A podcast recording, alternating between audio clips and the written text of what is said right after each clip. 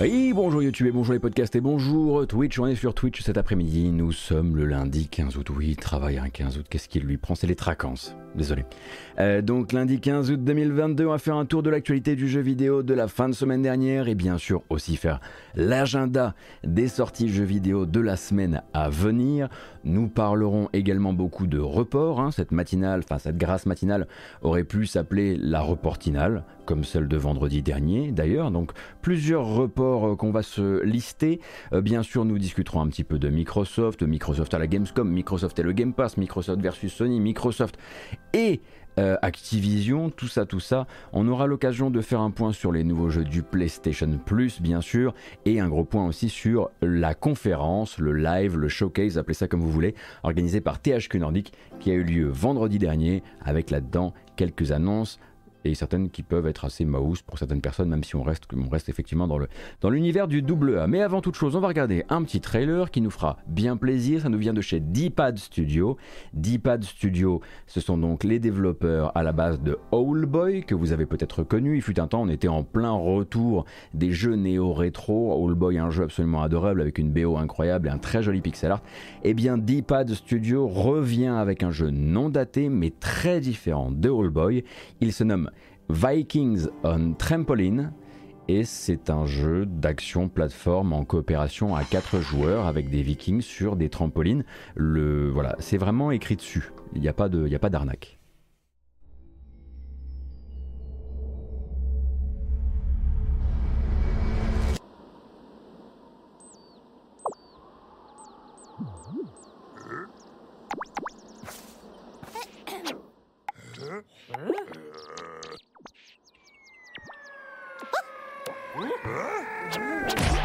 hey.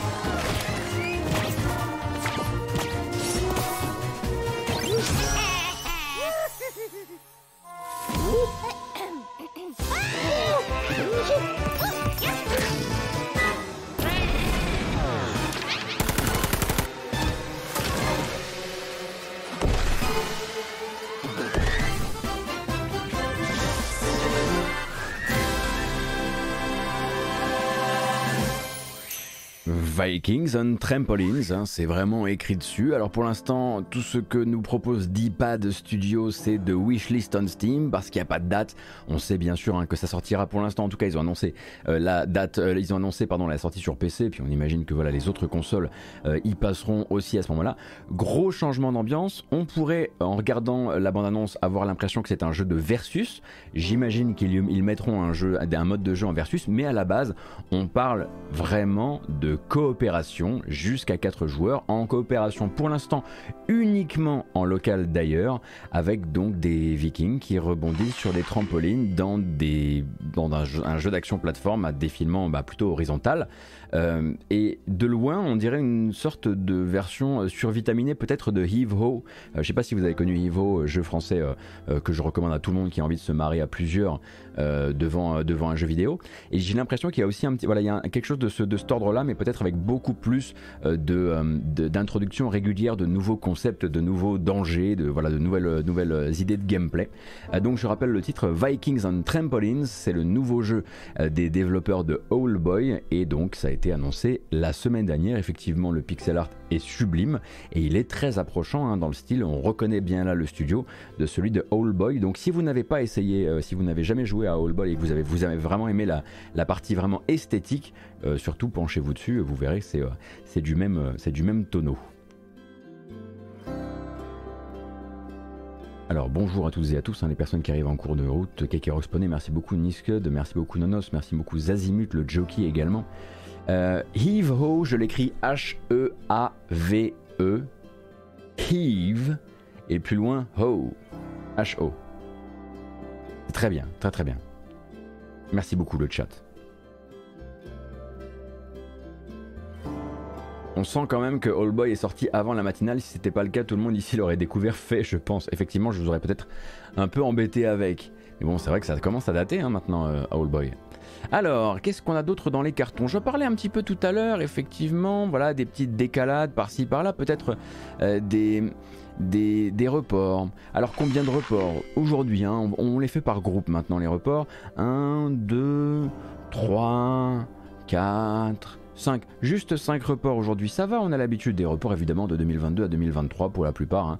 On a l'habitude. Le premier, on l'a appris en, fin de semaine dernière, euh, c'est français, c'est le studio français lien Leikir euh, qui, en compagnie de Dotemu, a pris la décision de repousser un certain Metal Slug Tactics, ce qui ne surprendra personne, hein, puisque depuis que le jeu a été dévoilé l'an dernier, eh bien on n'avait pas trop de nouvelles. On va quand même se re-regarder la bande-annonce de Metal Slug Tactics qui sort désormais plutôt euh, l'an prochain.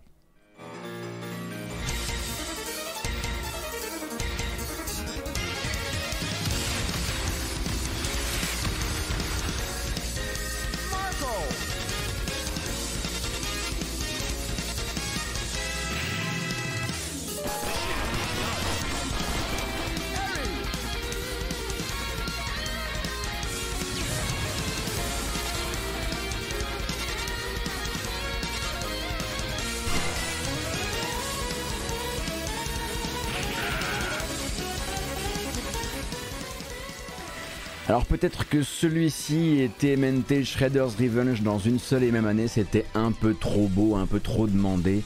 Donc Metal Slug Tactics hein, va nous donner rendez-vous en 2023 comme beaucoup d'autres. Alors 2023 et pas plus de détails, hein, pas début 2023, pas fin 2023. Alors on ne jouera pas les surprises, ça on le sait, hein, depuis le Summer Game Fest 2021 et la présentation de ce trailer, on n'avait plus eu la moindre nouvelle, quasiment, en tout cas pas de nouveau trailer, peut-être qu'il y avait eu des petits gifs par-ci par-là, peut-être des blog posts, mais c'est à peu près tout. Mais voilà, il était resté extrêmement discret. Euh, mais voilà, le report sans même une période de sortie l'an prochain, euh, ça donne quand même l'impression qu'on pourrait attendre un peu plus longtemps éventuellement. Hein. Par exemple, si Dotemu se décidait à eh bien, bien choisir sa période de sortie pour peut-être éviter le chassé-croisé hein, du premier trimestre et grosso modo euh, de la fin de l'hiver et du début du printemps hein, en 2023, puisque comme vous le savez, peut-être c'est déjà extrêmement bouché en termes de calendrier, peut-être que Dotemu ne voudrait pas sortir son Metal Slug Tactics, en tout cas pas venir le caler sur un bon vieux mois de février, euh, comme le font beaucoup d'autres. Et justement, on va continuer sur euh, là-dessus avec Hogwarts Legacy, donc hein, justement, un qui a décidé de vraiment se lancer à corps perdu dans ce fameux chassé-croisé euh, du début d'année prochaine. donc Hogwarts Legacy, c'est l'adaptation façon action-aventure triple A de l'univers Harry Potter par un studio que vous connaissez comme étant les créateurs de Disney Infinity, c'est Avalanche À ne pas confondre avec l'autre Avalanche, euh, et donc ça ne sortira finalement pas fin 2022 comme l'assurait sa dernière grosse présentation qui doit dater de février ou mars dernier, mars euh, dernier. Et là encore, hein, pas euh, voilà, de grosses surprises vu non, seulement la discrétion du jeu, mais aussi le boxon actuel au sein de l'écurie Warner Bros. Puisque vous le savez, hein, il y a voilà, il y a ce fameux racheux, racheux, le racheux, le rachat pardon, par le groupe Discovery qui crée beaucoup d'incertitudes, en tout cas d'instabilité.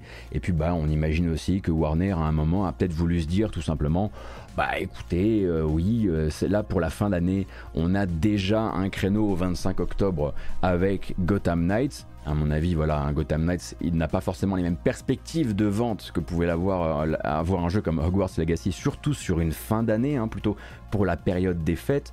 Euh, mais cependant, voilà, comme ça, euh, Gotham Knights aura vraiment toute la place possible. Et l'héritage de Poudlard vise désormais le 10 février 2023. pour rappel, ça sera donc des versions PlayStation, Xbox et PC. Hein. C'est pas parce que le jeu avait été présenté durant un State of Play qu'il a la moindre exclusivité, ne serait-ce que même temporaire, console PlayStation, ça sera directement une sortie sur les trois plateformes. Et sans grande surprise en revanche, pas de 10 février pour l'autre version qui avait été citée fut un temps, la version Switch. Version Switch qui a très probablement désormais son propre calendrier, vous vous en doutez bien, ce sera je crois une version cloud, mais du coup elle aura son propre calendrier 10 février 2023 du coup euh, pour Hogwarts Legacy. Là je vous ai pas remis la bonne annonce parce que la dernière présentation elle fait 14 minutes, euh, mais vous pouvez la retrouver sur la chaîne de, PlayStation si vous voulez regarder un petit peu la présentation de tout le gameplay. Euh, pas de déclaration particulière vis-à-vis de, vis -vis de ce report d'ailleurs. Hein. ça, a été, voilà, ça a été annoncé de manière assez, assez formelle, on va dire. Alors non, c'est pas une version cloud pour la version Switch. D'accord. Ah bah ça d'accord. Donc d'autant plus pour avoir son propre calendrier et, prendre son temps si c'est une version euh, native Switch. Ouh.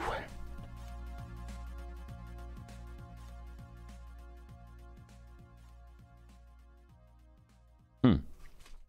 Excusez-moi. Voilà.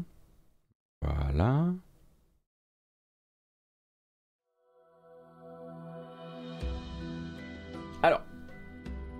Un autre report, bah oui, parce que c'est pas tout à fait terminé. Je vous ai dit qu'il y en avait 5. Hein. Alors, je sais pas si vous vous souvenez de Nightingale. Nightingale, c'est donc le jeu d'aventure survie multijoueur. Jusqu'ici, on en a tout le tour du ventre de cela, mais c'est pas grave.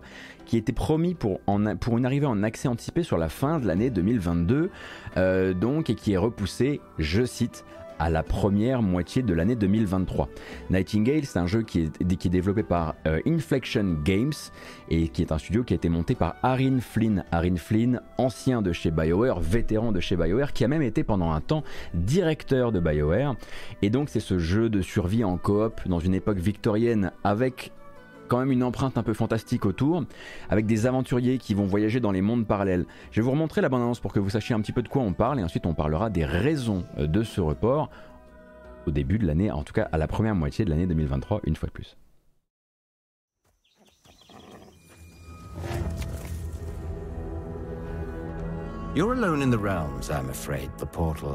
Realms. Not even sure if Nightingale made it. Given how fragile you humans are, I'd say that staying fed, dry, and rested should be your priority. If the portal arch is inactive, you'll need to make realm cards from rare resources. Donc souvenez-vous hein, de ce principe de modificateur par des cartes qui vous permettront de générer un peu à la carte justement euh, le contenu de votre prochain monde parallèle visité euh, que vous visiterez en coopération avec des amis. Euh, vous pourrez décider d'avoir tel type de modificateur environnemental, météorologique, le type de monstre, des, des, zombies, des géants, toutes sortes de choses. Très belle BO en tout cas sur, cette, sur ce trailer. Il y a ce truc très particulier, il y a une patte particulière qui fait que bah, quand on regarde le les trailers Nightingale, désolé pour les arachnophobes, euh, il y a toujours cet effet un petit peu. On a joué à beaucoup de jeux de ce type-là, mais celui-ci arrive à. En tout cas, moi, il arrivait à m'intriguer et j'étais quand même très, euh, impatient de voir le début cet accès anticipé, un accès anticipé qu'on comprenait être quand même prévu pour être très long et donc il devait commencer euh, fin 2022. Cependant, pour plusieurs raisons, Inflection Games a décidé de faire les choses autrement alors les raisons évoquées sont multiples. Il y a évidemment le désir de proposer, et là je nous cite encore une fois, la meilleure expérience possible, hein, une locution qu'on va finir par se faire tatouer, à force de l'entendre beaucoup ces jours-ci. Inflection Games pense d'ailleurs hein, que le report du jeu, ça sera, et cette nouvelle rasade de temps euh, disponible, euh, profitera aussi bien au gameplay du jeu qu'à son contenu, c'est ce qu'ils disent. Et puis le studio veut également, comme d'autres euh, gros studios actuellement qui travaillent sur des prods qui doivent avoir un aspect, évolutif, on va dire, le studio veut également prendre les devants sur le plan technique et là je les cite, après avoir évalué le potentiel des nouveaux ajouts apportés par Unreal Engine 5, Unreal Engine 5 pardon, nous avons pris la décision d'effectuer la migration depuis la version 4 maintenant plutôt qu'après la sortie de l'accès anticipé. Voilà, en gros, euh, bah, puisque ce jeu-là est censé en plus tenir dans le temps et s'améliorer dans le temps et qu'ils veulent le, faire vivre longtemps, ils prennent ce, temps de migration avant l'arrivée en accès anticipé plutôt qu'après. Euh, et c'est d'ailleurs un des facteurs récurrents hein, qu'on retrouve dans beaucoup d'annonces de report. Il y a bien sûr le développement au temps du Covid, le développement chacun chez soi qui a ralenti la productivité, le temps que les studios déjà apprennent à travailler dans cette nouvelle forme de travail. Il y a aussi bien sûr l'avènement d'une nouvelle génération de consoles qui a conduit certains studios à faire des annonces un peu trop tôt aussi, hein, des annonces parfois sous contrat un peu trop tôt. Euh, et puis bien sûr, voilà l'arrivée effectivement d'une très grosse nouvelle mouture d'un moteur aussi répandu que l'Unreal Engine 5 est un cas de conscience pour énormément de studios. Et encore, eux, ils reviennent de loin parce qu'avant ça, ils avaient encore tout un middleware de génération de monde euh, via du cloud computing euh, qu'un ancien possesseur du studio les forçait à utiliser parce que le studio, en gros, les, gens qui possédaient le studio euh, avaient une série de studios où ils voulaient tous leur faire utiliser la même techno pour mettre en avant leur techno. Et puis ils ont été revendus hein, puisque Inflection Games désormais est un studio Tencent pour rappel. Donc ça c'est pour le report de Nightingale plutôt en tout cas pour son début d'accès anticipé, au début, euh, en première moitié de l'année prochaine. Et on va parler de Remedy, car Remedy, oui, repousse des projets. Ça tombe bien, puisque Remedy, ils peuvent en repousser des projets, ils en ont plein, beaucoup trop même, euh, selon certains observateurs. Donc des nouvelles de Remedy qui viennent euh, notamment, qui nous viennent notamment, bah, qui nous arrivent par leur récent bilan financier. Donc, il y a quelques jours, on a appris donc le report d'un des nombreux projets de la société. Celui-ci s'appelle Vanguard et justement, hein, c'est un free, c'était un, enfin c'est toujours pardon, un free-to-play multijoueur euh, qui était une commande de Tencent euh, et qu'ils coéditeront d'ailleurs en compagnie de Tencent.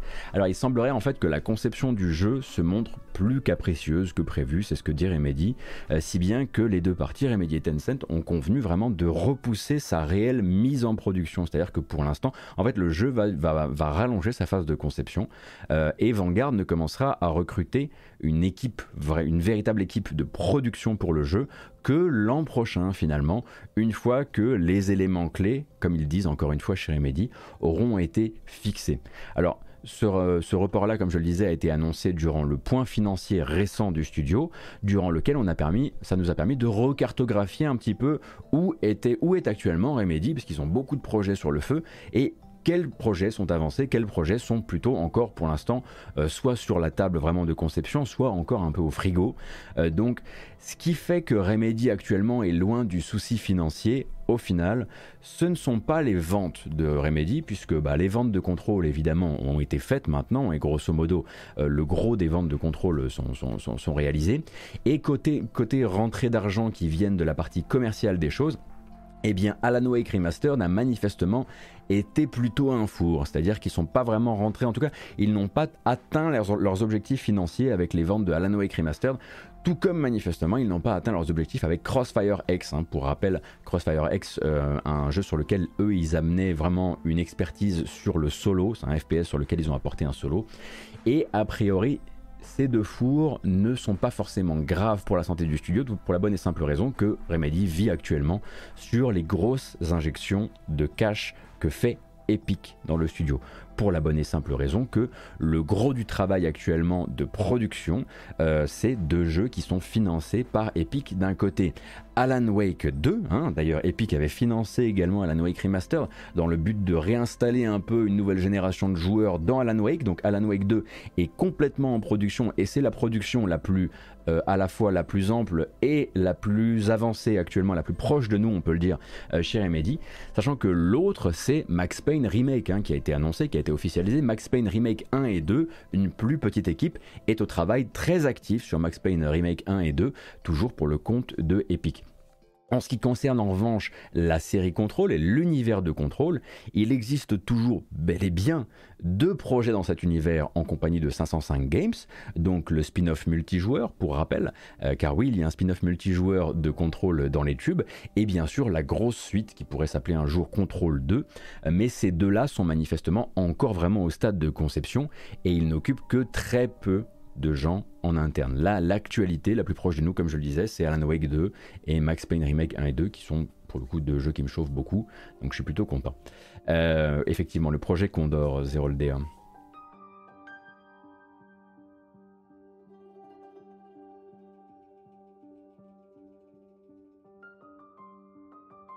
Pardon, je parlais de Alan Wake 2 pour euh, l'argent d'Epic, effectivement. Quantum Break est passé à la trappe dans les licences, oui, je pense, je pense effectivement. Et je me avaient, ils avaient réussi, ils avaient gardé la, licence à l'époque où ils étaient en contrat avec Microsoft sur Quantum Break? Je crois qu'il y avait une histoire autour de ça. Euh, il me semble qu'ils avaient négocié pour la garder parce que c'est un peu l'habitude euh, l'habitude de, de, Remedy. Et voilà, par l'intermédiaire de ce, de ce report euh, de, de de ce report de Vanguard, on, on en sait un petit peu plus sur les activités du studio, c'est toujours assez intéressant. Wolf Twitch, mais du coup Alan Wake et Control, c'est le même univers. Euh, ce sont effectivement des choses qui sont liées les unes euh, par rapport aux autres. Euh, mais quand, on, quand je dis la licence et l'univers contrôle, je parle, vraiment de jeux qui soient bah, pas titrés à la Wake du coup. Il y a un univers partagé, effectivement, ça on l'a compris maintenant. mais quand je parle des jeux contrôle, c'est vraiment des trucs qui doivent être beaucoup plus sur le bureau du contrôle, bah, toute cette architecture que vous avez appris à aimer, etc. etc. et puis même tout le lore autour des gens qui sont, qui sont au fait du principe des objets de pouvoir et tout ça, tout ça.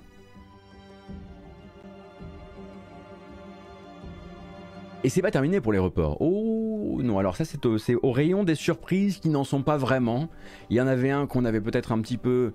On était beaucoup, je pense, ici euh, à le mettre sur le calendrier de la fin d'année en se disant oh ça, il fera probablement partie des premiers euh, à jarter. Le studio suédois Wishfully n'a pas encore communiqué officiellement. C'est dans les résultats financiers présentés aux actionnaires de l'éditeur Thunderful qu'on est désormais au courant. Planet Planet of Lana ne sera pas un jeu de 2022, mais un jeu de 2023.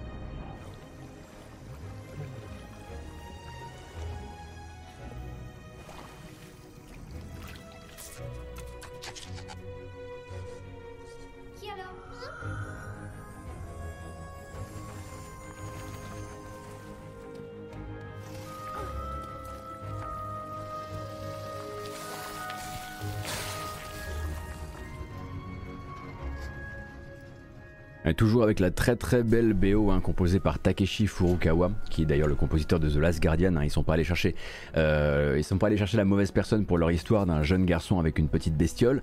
Euh, et du coup, Planet of Lana, pour l'instant, comme je le disais, aucune officialisation de la part des développeurs. Développeurs qui sont très occupés actuellement parce qu'ils ont une démo à produire pour la Gamescom car Planet of Lana sera sur le show floor de Microsoft et ils veulent faire essayer le jeu à un maximum de gens qui seront présents à cette Gamescom 2022. Du coup, on imagine que là, le but n'est pas forcément, enfin, il n'y a pas d'obligation maintenant à communiquer sur le fait qu'effectivement, il va y avoir ce report. Ils en feront d'ailleurs probablement la communication durant la Gamescom.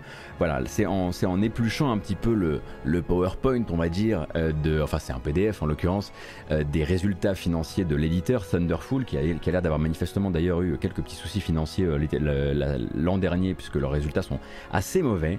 Eh bien, on trouve le listing des prochains jeux à sortir chez l'éditeur.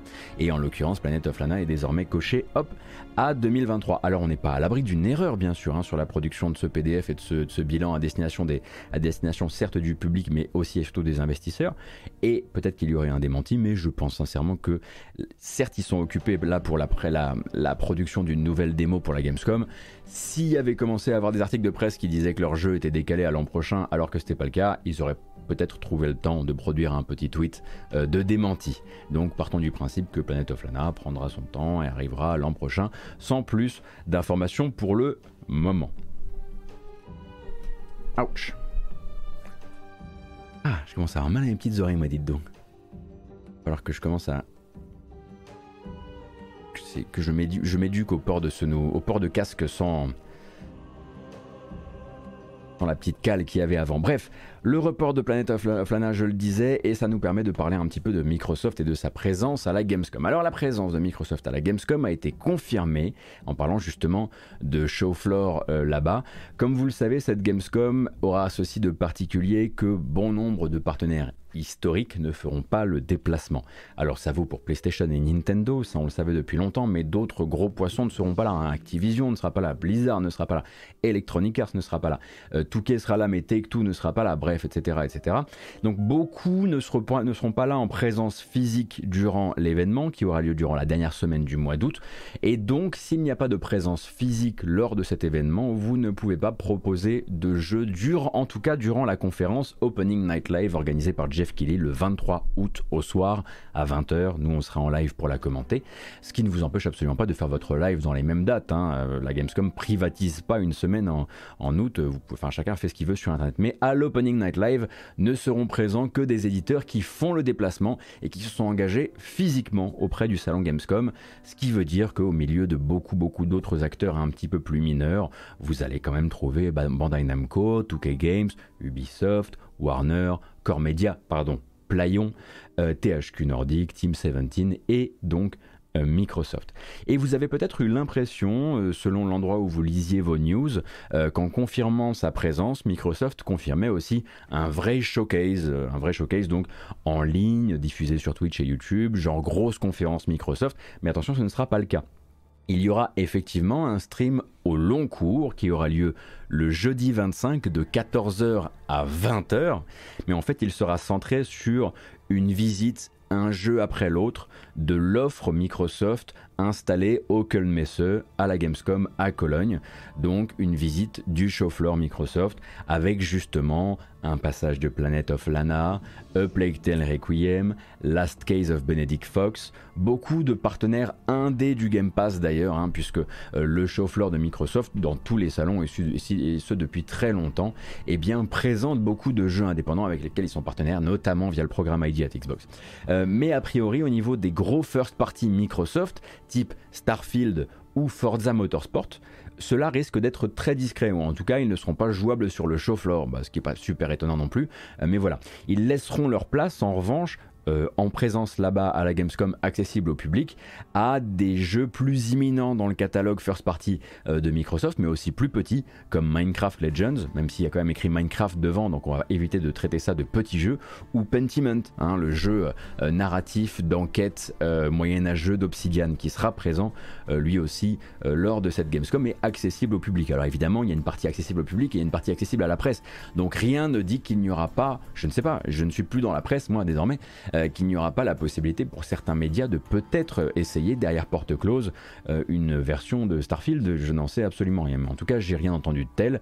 Et de manière générale, il faut se dire que ce show floor et ce jeudi 25 de 14h à 20h sur Twitch, vous allez plutôt, plutôt avoir vraiment des présentations euh, de, différents, partenaires. Ne serait-ce que des nouvelles de Last Case of Benedict Fox, hein, qui est un jeu qui nous a vraiment tapé dans l'œil lors de la dernière, lors de la, conférence E3 de Microsoft, qui, était il y a quelques semaines, eh ben, ça vaudra en tout cas le détour. En tout cas, on surveillera les, différents médias qui pourront, euh, qui pourront approcher euh, ces jeux-là. Donc Microsoft à la Gamescom, certes, mais euh, voilà, ça voudrait dire aussi que s'ils ont des nouveaux, des nouveaux jeux à présenter, s'ils ont des annonces à faire, ils pourront tout à fait les faire à l'Opening Night Live de la Gamescom, puisque eux sont en présence, donc ils ont, ils ont respecté le contrat. pour les autres, on imagine que bon, Nintendo euh, a l'habitude de faire un direct aux alentours du mois de septembre. Enfin, à chaque mois de septembre, il y a un direct, donc peut-être qu'ils n'en feront pas un fin août, quoique ils peuvent, peut-être faire un petit Indies ou un machin comme ça. Euh, en ce qui concerne Sony, à un moment ou à un autre, ils vont se bouger et nous remontrer des choses, mais encore une fois, ils sont à leur propre calendrier. Euh, et de manière générale, il faut se dire que le plus gros acteur en présence à la Gamescom, c'est évidemment Microsoft.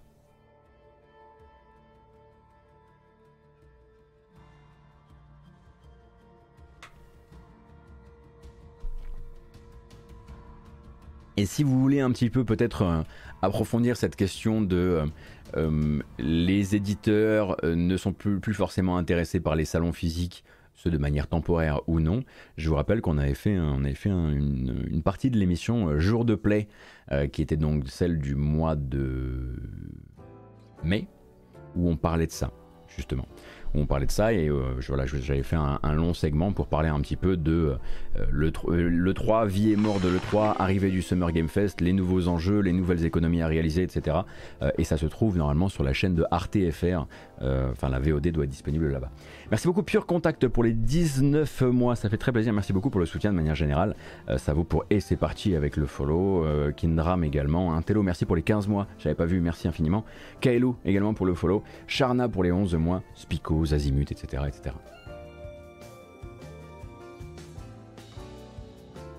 Euh, et donc forcément, puisqu'on parle de Microsoft, on va en profiter, vous n'avez probablement pas raté le grand débat actuel à propos de Microsoft et de son Game Pass. D'un côté, Sony interrogé, Sony et d'autres acteurs hein, d'ailleurs, interrogés par le régulateur des marchés brésiliens, comprenez en fait que le futur rachat d'Activision par Microsoft intéresse tous les régulateurs de tous les marchés. Ce n'est pas seulement les États-Unis. Ça va être les États-Unis, ça va être l'Europe, ça va être d'autres pays et chaque régulateur va y aller, va devoir effectivement amener, euh, son, euh, son, son tampon, donner son approbation pour que ce nouveau conglomérat ainsi formé puisse pratiquer du commerce sur le territoire. Donc là, c'est le régulateur des marchés brésiliens qui s'intéresse du coup au projet de fusion Microsoft Activision et qui redit l'importance industrielle de Call of Duty. En fait, voilà, là en gros, Sony, le, régulateur des marchés brésiliens est allé lui poser la question, il lui a dit, expliquez-moi un petit peu là, c'est quoi Call of Duty?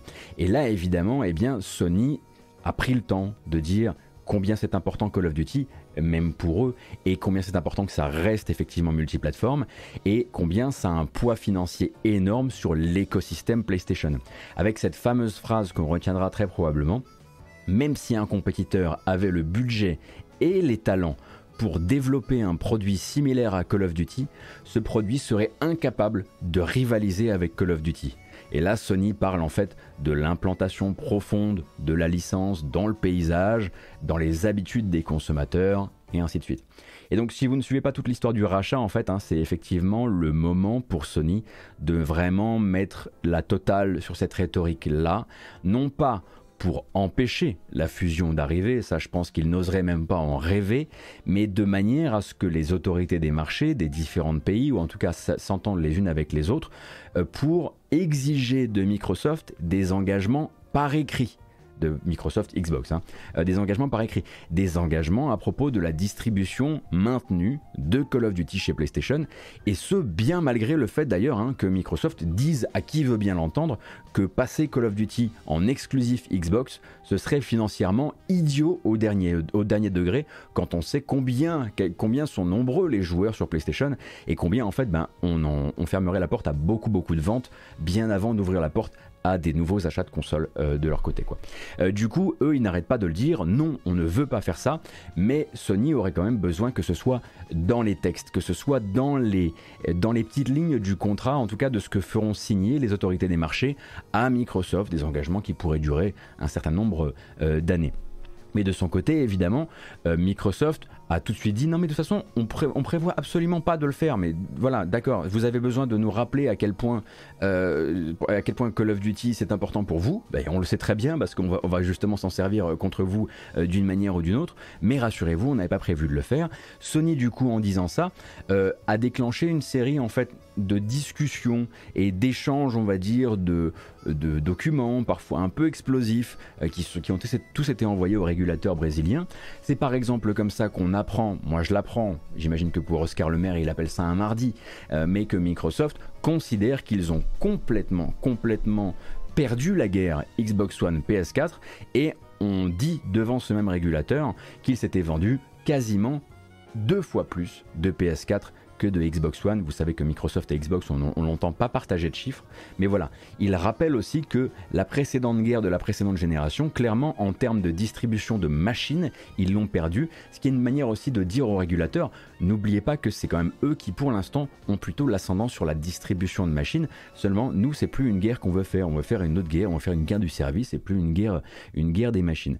Mais donc, effectivement, euh, c'était probablement ce qui était estimé par tout le monde. Mais là, ça a été dit quasiment deux, enfin, de PS4 pour une Xbox One. Et de son côté, du coup, Microsoft a répliqué, et ça, ça a été le truc qui a bon, enfin, enflammé les, forums de, de guerre des consoles habituels, j'ai pas envie de m'étendre là-dessus, mais a répliqué donc auprès de ces mêmes régulateurs brésiliens en parlant des méthodes mises en pratique, de certaines méthodes mises en pratique par PlayStation pour empêcher empêcher euh, Microsoft de, euh, de continuer sa politique justement de service, d'abonnement, de Game Pass, etc. Donc il semblerait, en tout cas ce que dit Microsoft à ce régulateur, c'est que PlayStation aurait déployé des sommes d'argent pour empêcher certains jeux non pas de sortir sur Xbox et donc d'être des exclusivités PlayStation, mais d'arriver dans le Game Pass on parlerait de droit de blocage que Sony en fait verserait, il est très important ce conditionnel, hein, j'y tiens beaucoup, verserait à certains studios, non pas pour que le jeu soit exclusif à l'univers PlayStation, même de manière temporaire, mais pour que sa distribution Xbox reste en dehors de l'offre d'abonnement de Xbox. Genre, ok, on n'a pas de contrat d'exclusivité, mais on aimerait bien en échange de cette somme d'argent que vous n'entriez pas dans le service d'abonnement, dans le Game Pass, quelle que soit la forme du Game Pass évidemment. Alors, il faut bien comprendre que c'est forcément beaucoup plus compliqué que la seule version unilatérale que Microsoft va fournir aux régulateurs. On ne sait par exemple pas si ces fameux blocking rights, comme ils les appellent, ne sont pas tout simplement en fait un aspect d'un deal plus large typiquement un deal d'exclusivité inverse qui viserait à dire écoutez, on vous demande, euh, quand vous entrez dans un abonnement comme le PlayStation Plus, de ne pas entrer de l'autre côté dans le Game Pass. Microsoft peut très bien aussi tourner la chose et la réalité comme ça l'arrange en parlant simplement des blocking rights sans parler du fait que bah, c'est peut-être effectivement des choses extrêmement répandues et on va dire assez normales dans des deals d'exclusivité. On est d'accord que les deals d'exclusivité, ça peut être une exclusivité à une machine, mais ça peut aussi vouloir dire, écoutez, on va vous faire entrer par exemple euh, bah, dans euh, les, ce qu'on appelle les services d'abonnement et les services de streaming, abonnement et parfois streaming ensemble. Dans le cas par exemple du PS Plus, PS Plus Premium ou bah, du Game Pass, puisque le Game Pass a une partie streaming euh, également. Et donc voilà, pour l'instant, on n'a qu'une toute petite partie et l'utilisation de la version de Microsoft nous permet pas de tirer des plans sur la comète et de dire il y a des gentils, il y a des méchants.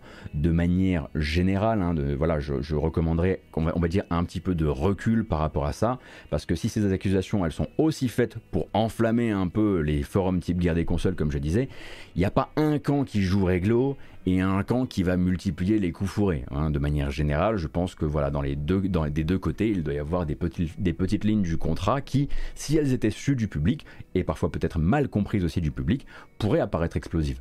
Mais voilà, de manière générale, j'aime pas trop ces trucs qui viennent juste mettre de l'huile sur un feu qui qui sert à rien en plus, à part, cramer de l'énergie euh, bêtement et nous faire réfléchir à des trucs plus intéressants que ça.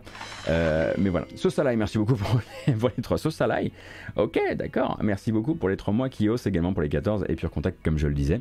Euh, à propos de tout ce qui se joue actuellement autour de Microsoft, Sony, Call of Duty, le Game Pass, etc., je vous recommande un article d'opinion que je trouve très bien amené et très clair pour les gens qui regardent ça d'un petit peu loin et qui voudraient juste quelques, quelques armes pour comprendre ce qui se joue et ce qui ne se joue en fait pas trop.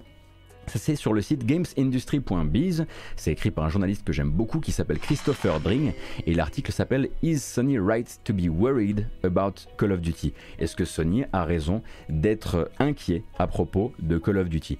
Et en fait Christopher Dring dans cet article va venir théoriser un peu plus en détail un truc qui risque fort d'arriver et qu'on a pour la plupart un peu vu venir Call of Duty bien sûr gardé multiplateforme, mais Call of Duty surtout transformé sur PlayStation en publicité géante et payante pour le Game Pass. Continuer à le distribuer à prix fort là-bas, en retirant évidemment les avantages qui étaient avant les avantages des joueurs PlayStation comme la possibilité d'accéder en avance à certains DLC, à certains morceaux du jeu, etc. Parce qu'il y a toujours une proximité très forte entre Call of Duty et PlayStation. Et de manière générale, cet article-là, il explique très très bien comment, en, continuant à le distribuer partout, ils feront beaucoup d'argent, mais surtout, ils continueront à faire rentrer l'idée du Game Pass dans la mémoire, dans le ressenti collectif des, on va dire des, communautés de joueurs qui, ben, d'une année sur l'autre, et puis peut-être sur 3 ans, peut-être sur 4 ans pour les plus lents, se diront Attends, j'ai payé 240 balles pour les 4 derniers Call of Duty Alors que d'autres n'ont rien payé de plus? Et puis bah là, peut-être que pour la prochaine génération de machines, le choix sera peut-être différent. C'est quelque chose, c'est typiquement un, levier si gigantesque qui permet d'être, qu'on peut manipuler doucement sur le très long terme pour influer sur les esprits de manière beaucoup plus, beaucoup plus longue et beaucoup plus, et beaucoup plus en même temps forte que simplement dire on vous retire, on vous, on vous prend ce truc-là, et, et, à partir de là, bah, vous, ou soit vous venez chez nous, soit vous vous retranchez de votre côté et vous pleurez la disparition de votre Call of Duty annuel. Merci beaucoup Toto pour les 5 euros sur Utip.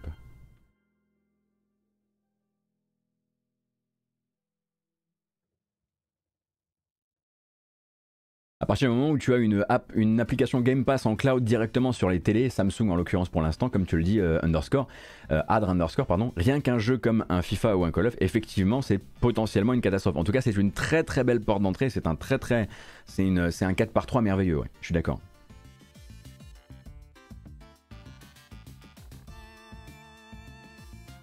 Donc euh, voilà, je recommande vraiment cet article-là, tout comme d'ailleurs il me semble que sur gamesindustry.biz, à l'instant même où il y a peut-être une demi-heure ou une heure, ce même journaliste Christopher Dring a sorti un article qui vous explique euh, le système donc euh, d'étude des projets de fusion-acquisition par les régulateurs des différents pays. Un truc dont moi je parle très souvent ici. Euh, mais donc là, voilà, le journaliste a pris le temps de vraiment expliquer pourquoi ils le font, en combien de temps c'est fait, pourquoi tel ou tel territoire va aussi pouvoir mettre son nez là-dedans, quelles sont les différentes étapes de ce, genre de certification, etc. Donc à mon avis, un article qui peut être très très utile dans les temps à venir. Et bah voilà, encore une fois, un journaliste vraiment à suivre son travail, je le trouve toujours, toujours assez incroyable si vous aimez effectivement comprendre un petit peu mieux comment l'industrie fonctionne et comment l'actu, euh, pourquoi l'actu est rythmée euh, toujours par un petit peu les mêmes boucles en ce moment, et les boucles notamment de communication euh, et d'image autour de la, la, question du symbole d'une licence comme, comme Call of Duty. Et donc, puisqu'on était chez Microsoft, on s'en va chez PlayStation, on va pas faire de jaloux, on va s'embrouiller avec personne. Euh, PlayStation, donc, qui mercredi dernier a levé le voile sur les nouvelles arrivées du PlayStation Plus, justement, et plus précisément dans le gros catalogue de jeux téléchargeables PS4, PS5, qui est donc accessible pour les abonnés Premium et Extra juste pas accessible pour les abonnements essentiels. À partir de demain, donc mardi 16 août, viendront s'ajouter dans ce gros catalogue, qui est déjà plutôt bien fourni quand même, Metro Exodus, Trials of Mana, Ghost Recon Wildlands, Dead by Daylight, un peu moins ma cam ça, ainsi qu'une bonne petite fournée de jeux Yakuza avec les épisodes 0, Kiwami 1 et Kiwami 2, également Everspace, le premier, bon ça c'est un petit peu vieillissant maintenant, des jeux Monopoly et évidemment bien sûr le Uno. Euh, alors là, évidemment, mon premier réflexe, ça serait de vous enjoindre à vous trouver, et je ne plaisante absolument pas, quelques amis pour tâter du Ghost Recon Wildlands parce qu'en fait ça tue. Et en plus ce qui est génial c'est que non seulement euh, c'est extrêmement fun à plusieurs mais en plus de ça bah, il n'y a pas de jaloux puisque le jeu est également disponible dans le Game Pass mais si vous n'avez jamais eu l'occasion de jouer à Ghost Recon Wildlands sachez bien que toutes les bonnes idées qui ont été ensuite perverties dans Ghost Recon Breakpoint était dans Wildlands. Et c'est vraiment très cool à jouer à plusieurs. C'est des très bonnes soirées, c'est très con, c'est très fun. Et, euh, et, ça me fait bizarre de vous dire ça parce que c'est vrai que je suis pas toujours le mec le plus enjoué par euh, la plupart des prods des prods Ubisoft, mais ça, ça fait partie euh, d'une de ces voilà, ça fait partie d'un de, de ces jeux que, que, je recommanderais. Surtout si vous avez envie de envie de, quelques soirées à, rire franchement de tous les plans absolument catastrophiquement nuls que vous allez échafauder en équipe.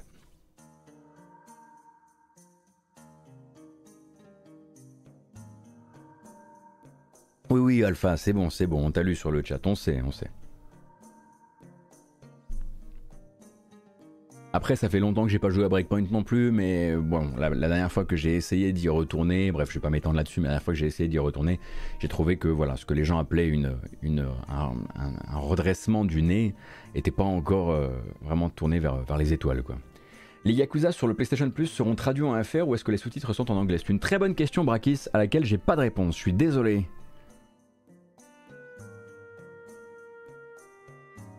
Alors, d'ailleurs, à ces jeux-ci, donc disponibles pour les abonnés premium et, euh, et euh, extra, pardon, il faudra ajouter trois jeux qui eux sont arrivés en début de mois pour les, abonnements essentiels, donc l'abonnement classique PlayStation Plus. Et on n'en avait pas parlé parce que j'étais encore en vacances.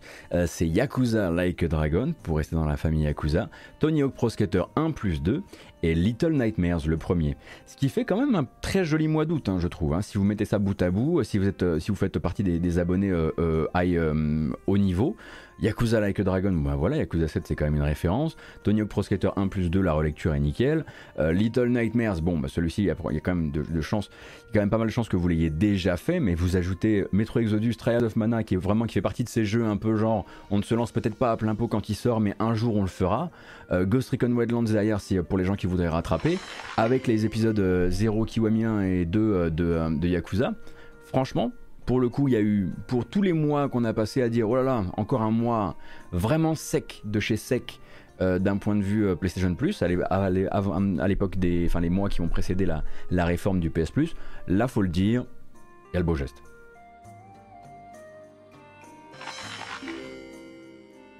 Est-ce que Wildlands est déjà dispo PS Plus? Ce sera demain, euh, Naden.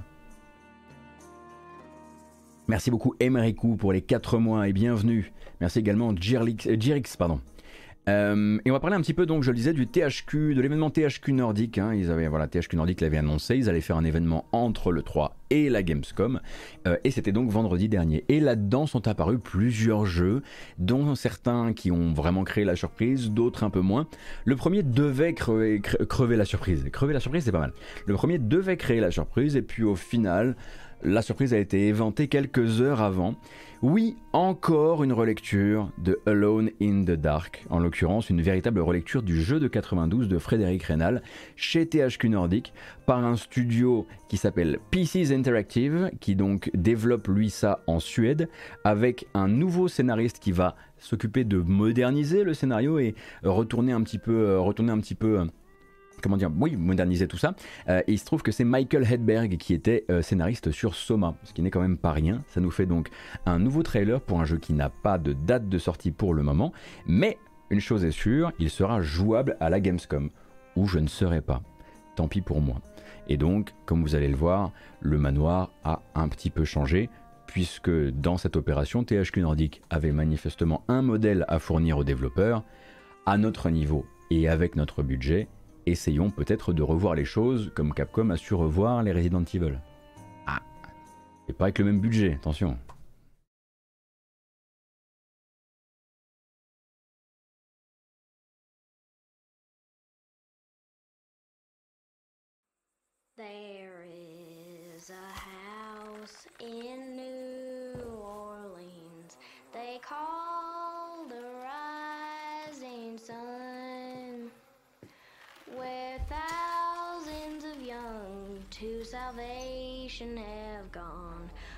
Oh God, she knows I'm one. Don't let them get inside, compare. They're not the good kind. Derceto isn't cursed or blessed. It's a battleground. Maybe the Dark Man just likes it when you suffer.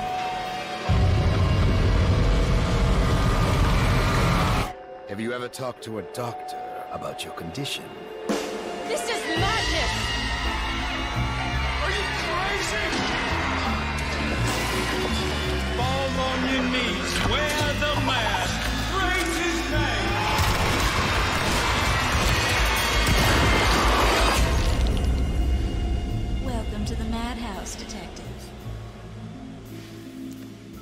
Alors vous l'aurez remarqué, effectivement, petit changement au niveau de voilà des gens qui peuplent ce, euh, ce, manoir, Alone in the Dark, donc relecture du jeu de Frédéric Rénal, grosse relecture par l'auteur de Soma, le personnage principal a pas mal changé aussi, hein, fini la moustache, fini le complet vert, on est parti sur un truc, voilà, un, un look de personnage beaucoup plus The Sinking City, entre autres choses, évidemment.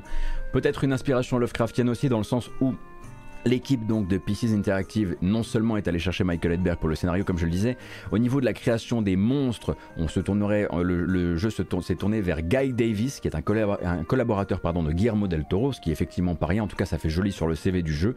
Et en plus de ça, vous avez remarqué qu'à la musique, il y avait quelque chose d'assez expérimental qui se préparait. On est sur l'œuvre de Jason Cunnan que vous connaissez peut-être sous un autre nom, Bongras. Donc Bongras qui signera une bande son dite Doom Jazz pour l'occasion. Pas Doom comme le jeu Doom, Doom comme la fin des temps, le jazz de la fin des temps.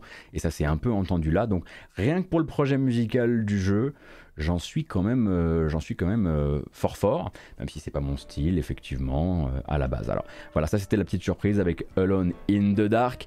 À côté de ça, le retour de Outcast, car oui, THQ Nordic a toujours une équipe qui travaille sur la suite de Outcast, le vrai comeback par le même studio belge Apil, hein, studio possédé par l'éditeur depuis 2019 désormais, et donc retour d'une partie de l'équipe de base, hein, comme vous le savez, dont Yves Grolet principalement, mais aussi du compositeur de l'époque, Lenny Moore, hein, qui avait fait la BO euh, de Outcast, le premier du nom. Bon, bah, nous, évidemment, on n'aura pas, euh, on n'aura pas Patrick Poivet euh, au doublage de Cutter Slade, mais Cutter Slade est de retour. La dernière fois qu'on a vu une bande-annonce, c'était pas incroyable. Il y avait un côté un petit peu très double A effectivement qui se ressent. Là, vous allez encore un petit peu le sentir avec cette nouvelle bande-annonce de Outcast de A New Beginning. Cependant, je suis désolé de vous l'apprendre, toujours pas de date ni même de période de sortie pour Outcast 2.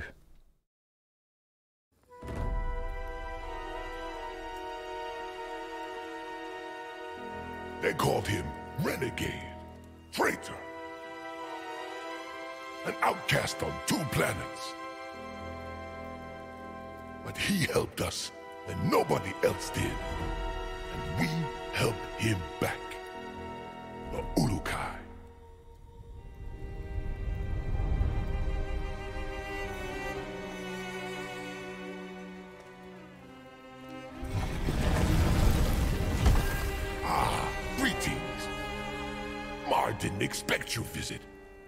Otherwise, I would have cleaned up the place. So, you come to hear the legend of the Ulukai.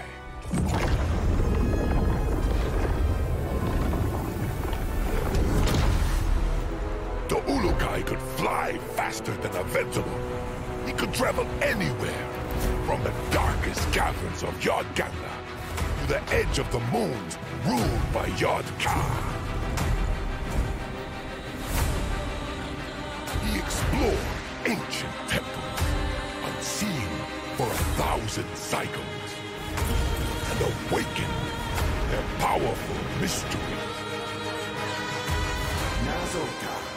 Alors évidemment, hein, toujours particulier pour une petite équipe de se lancer dans des tentatives et des, voilà, des défis type sensation de vol, etc. D'habitude, il faut des plus grosses équipes pour ces trucs-là. Enfin, c'est quand même très risqué. effectivement, la dernière fois qu'on a vu un jeu s'essayer à ce genre de choses, c'était plutôt Elex. Alors, on lui souhaite évidemment un plus de réussite que Elex. Après, Pierre Nabyte, c'est aussi une autre manière de faire le jeu vidéo. C'est un peu moins sur les sensations et un peu plus juste sur la possibilité de le faire. Mais donc, on retrouve quand même quelque chose qui, comme vous pouvez le voir, est encore très à l'ancienne hein, dans l'esprit, avec un cutter slate qui semble effectivement un peu changer dans son look, etc. Mais quelque chose de voilà qui relève presque d'un type bah, qu'on ne voit euh, quasiment plus dans le paysage, ou alors il faut que ce soit vraiment un très très gros budget pour que ça fonctionne. La plupart du temps, c'est plutôt voilà l'apanage des, euh, euh, des, gros jeux de chez Insomniac, par exemple, ou ce genre de choses. Mais celui-ci, du coup, n'a pas de date de sortie, comme je le disais, Outcast 2, A New Beginning. cependant, c'est un projet qui est depuis très longtemps dans la tête de ses créateurs, et comme je le disais, il a au moins le mérite d'être exactement ce qu'auraient voulu les créateurs du premier jeu, puisque c'est par un studio composé par des anciens du premier jeu. Oh, la musique, euh, calme-toi là. Non. Après, si la DA vous surprend, il faut comprendre aussi que là, la volonté de Outcast 2, c'est d'être très proche d'un point de vue DA du premier, qui était, qui a, qui était bah, pour le coup vraiment dans son époque, et ça pourra vous sembler euh, peu modernisé, effectivement. Ils ne sont pas partis sur une sorte de gritty reboot euh, plein de poussière, de sang et de rouille. Ils ont vraiment gardé l'aspect très... Euh, euh, comment dire c'est très coloré. Outcast 1, c'est très, c'est une fantaisie très, très, très lumineuse, un peu cartoonesque aussi, un côté pulp bien sûr. Merci beaucoup Dart. Et voilà, ils n'ont pas décidé de changer ce moule-là, ce qui peut sembler un peu particulier. DA, oui, c'est un studio belge à pile, tout à fait. Donc voilà pour Outcast 2, un autre remake dans les cartons de THQ Nordic, hein, on le sait parce qu'ils avaient carrément monté un studio autour de ce remake, il s'appelle Alchimia Interactive, ce studio il est basé à Barcelone, et chez Alchimia, à ne pas confondre avec Alchemy, qui eux sont des Français et qui sortiront Fortales en septembre, on en a parlé il n'y a pas longtemps, euh, eh bien on travaille depuis quelque temps sur le remake de Gothic 1. Alors Gothic 1 évidemment là on est sur les belles années de Piranha Bytes et donc THQ Nordic fait produire ce remake depuis un bout de temps, ça on sait, donc action RPG assez particulier, hein, les Gothic et les Reason, je vais pas réexpliquer, réinventer la roue là maintenant mais voilà c'est quand même des jeux qui ont marqué leur époque. RPG allemand austère effectivement. Et là, non seulement pas de date, mais en plus un trailer. Euh, un trailer un peu claqué, je vais pas vous mentir, je trouve que le, trailer aurait pu être tout à fait différent. Attendez, je retourne le chercher parce que je l'ai perdu. Euh, un, trailer quand même assez spécial qui moi m'a euh, surpris par euh, son apparence de manière générale, puisque le, il va pas nous montrer beaucoup du jeu, il va surtout nous montrer une sorte d'exploration d'une mine, et en gros on voit pas encore le gameplay. Bah, D'ailleurs, vu que je l'ai pas écouté, je vous propose tout simplement de le regarder de votre côté. il ne présente même pas le jeu, c'est une sorte de manière de dire attendez, on est en plein développement du remake, donc je vous laisse le regarder de votre, de votre côté, puisque bah, là il n'était pas dans ma playlist, bizarrement il n'était pas, j'ai une sorte de voilà un acte manqué qui fait que je ne l'ai pas, je ne l'ai pas mis dans la, dans la liste. Mais c'est pas très très grave, je vous rassure, vous ne ratez pas grand chose. Euh, en revanche, une autre création de chez THQ Nordic qui a été annoncée euh, récemment, ça s'appelle Recreation. Alors, comme Rec, donc une épave, et donc un jeu de mots avec récréation, Recreation, par un studio qui s'appelle Three Fields Entertainment, que vous connaissez probablement comme étant des anciens de chez Criterion qui ont fait la série des Dangerous Driving. Alors il y avait Dangerous Driving et il y avait un projet Dangerous Driving 2, hein, on le rappelle, donc des fans de, euh, de, jeux de, jeux de course où on froisse de la tôle, des fans de Burnout, euh, et en l'occurrence Dangerous Driving 2 était en développement. Comprenez bien que quand on vous annonce là Recreation, c'est parce que Dangerous Driving 2 n'est plus en développement.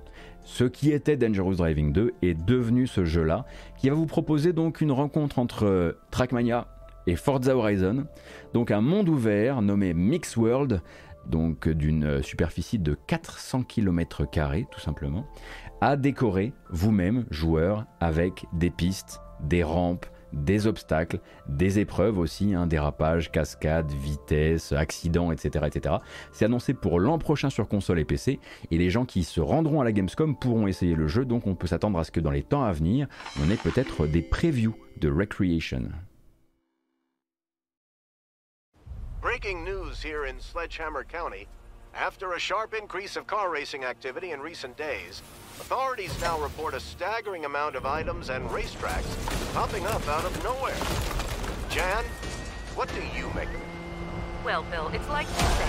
Random bits and pieces of racetracks, along with all different kinds of items, have been emerging all over the county. And, wait, I'm just getting word that these pieces now seem to be rising into the air, forming an ever-expanding aerial racetrack and eclipsing the sky above Sledgehammer. Bill, I've never seen anything like this. You have to wonder, who is behind this and where does it end? Shadows in the sky, footsteps in the night. Behind me, targets in their sight running out of life to save me.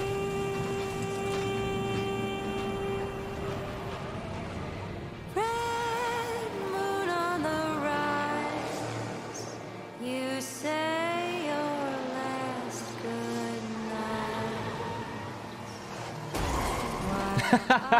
last. Ils sont fait plaisir.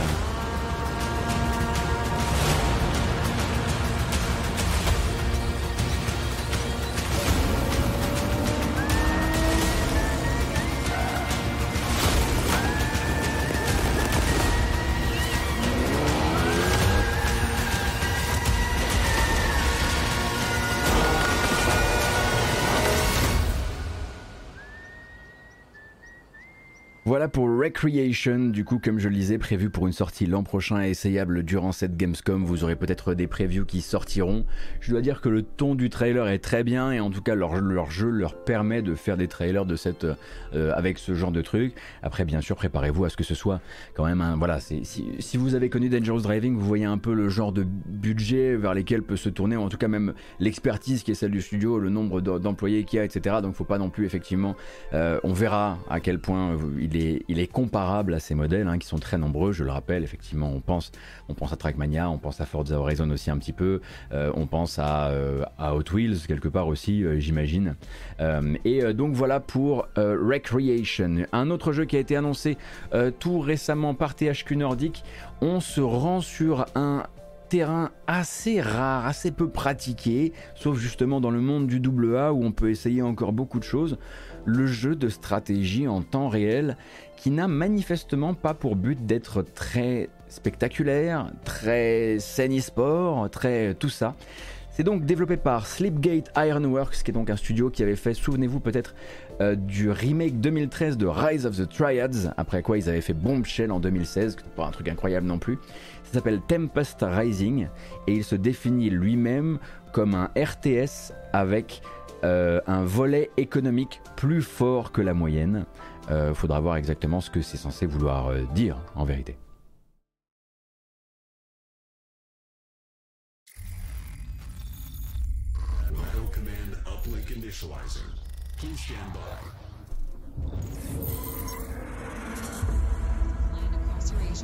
Ah oui, j'ai oublié de vous dire que 3D Realm c'est de retour et édite le machin, mais ça vous avez peut-être, si vous avez suivi le reste de l'actu, vous êtes peut-être au courant, bref.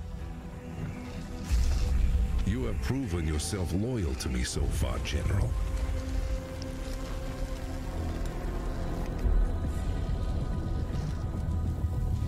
Our dynasty has waited long enough. show me that my trust is not misplaced.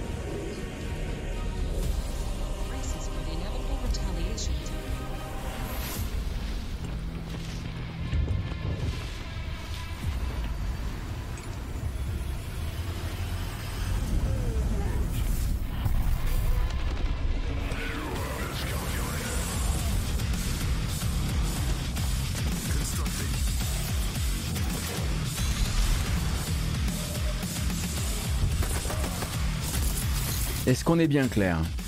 Est-ce qu'on sait très bien à quelle série de STR on fait référence maintenant Au cas où c'était pas clair avec les accents russes du début de trailer? Maintenant vous l'aurez compris, Tempest Rising, hein, le but c'est vraiment de faire un nouveau Command Conquer, ou en tout cas un hommage à Command Conquer. C'est pas le premier jeu à essayer, euh, c'est peut-être sûrement pas le dernier d'ailleurs. Et donc le jeu pour l'instant n'a, je crois, pas de date de sortie, sinon l'an prochain. Je le rappelle, Tempest Rising, c'est son titre, et c'est chez THQ Nordic par l'intermédiaire de 3D Realms. Euh, d'ailleurs, dans le même euh, grosse inspiration Warcraft, effectivement, comme vous l'aurez noté sur le, sur le chat. Euh, d'ailleurs, dans ces jeux, on va dire très à l'ancienne, parfois peut-être trop à l'ancienne, la série des Jagged, Alliance ou Jagged Alliance ou Jagged Alliance, vous faites bien comme vous voulez, ça a toujours été l'enfer pour le prononcer pour nous. Donc Jagged Alliance 3, euh, il y en a toujours un dans les cartons, toujours donc un jeu, un tactical type, on va dire XCOM-like, euh, de, de mercenaires, avec des mercenaires extrêmement euh, stéréotypique, puisque c'est le but c'est vraiment de proposer des archétypes euh, du, mauvais film, enfin du film de série B. Euh, donc un nouveau trailer, et je crois toujours pas de date. Ce qui était quand même un peu souvent un truc récurrent de ce THQ nordique direct, on va dire.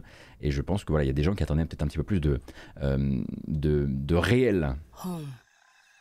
Once it meant my father's mansion, but now it's gone. After he was elected president, it meant his vision for our country. But when they took him, they robbed us all of that dream. I need, we need our home back. But I can't do it alone. This is not. Why would I want This is promising. I've heard my father mention them. Good day. We have tracked your location to Grand Chien. How may we be of service? I am Emma Lafontaine. I want my father back. Understandable, Miss Lafontaine. How would this work, exactly? First step is to hire a team. Then, they get to work.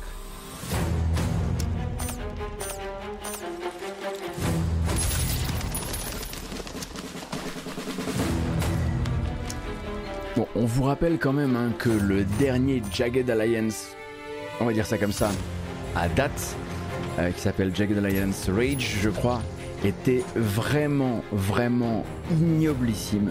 Si bien d'ailleurs hein, qu'on a changé de studio de développement. Hein. Là, c'est Amy Mont qui va s'occuper euh, de ça. Et Amy Mont, vous les connaissez comme étant parmi les développeurs euh, euh, partie de la série Tropico, si je ne dis pas de bêtises. mais je crois pas que Rage était de eux, mais Rage était vraiment horrible pour le coup.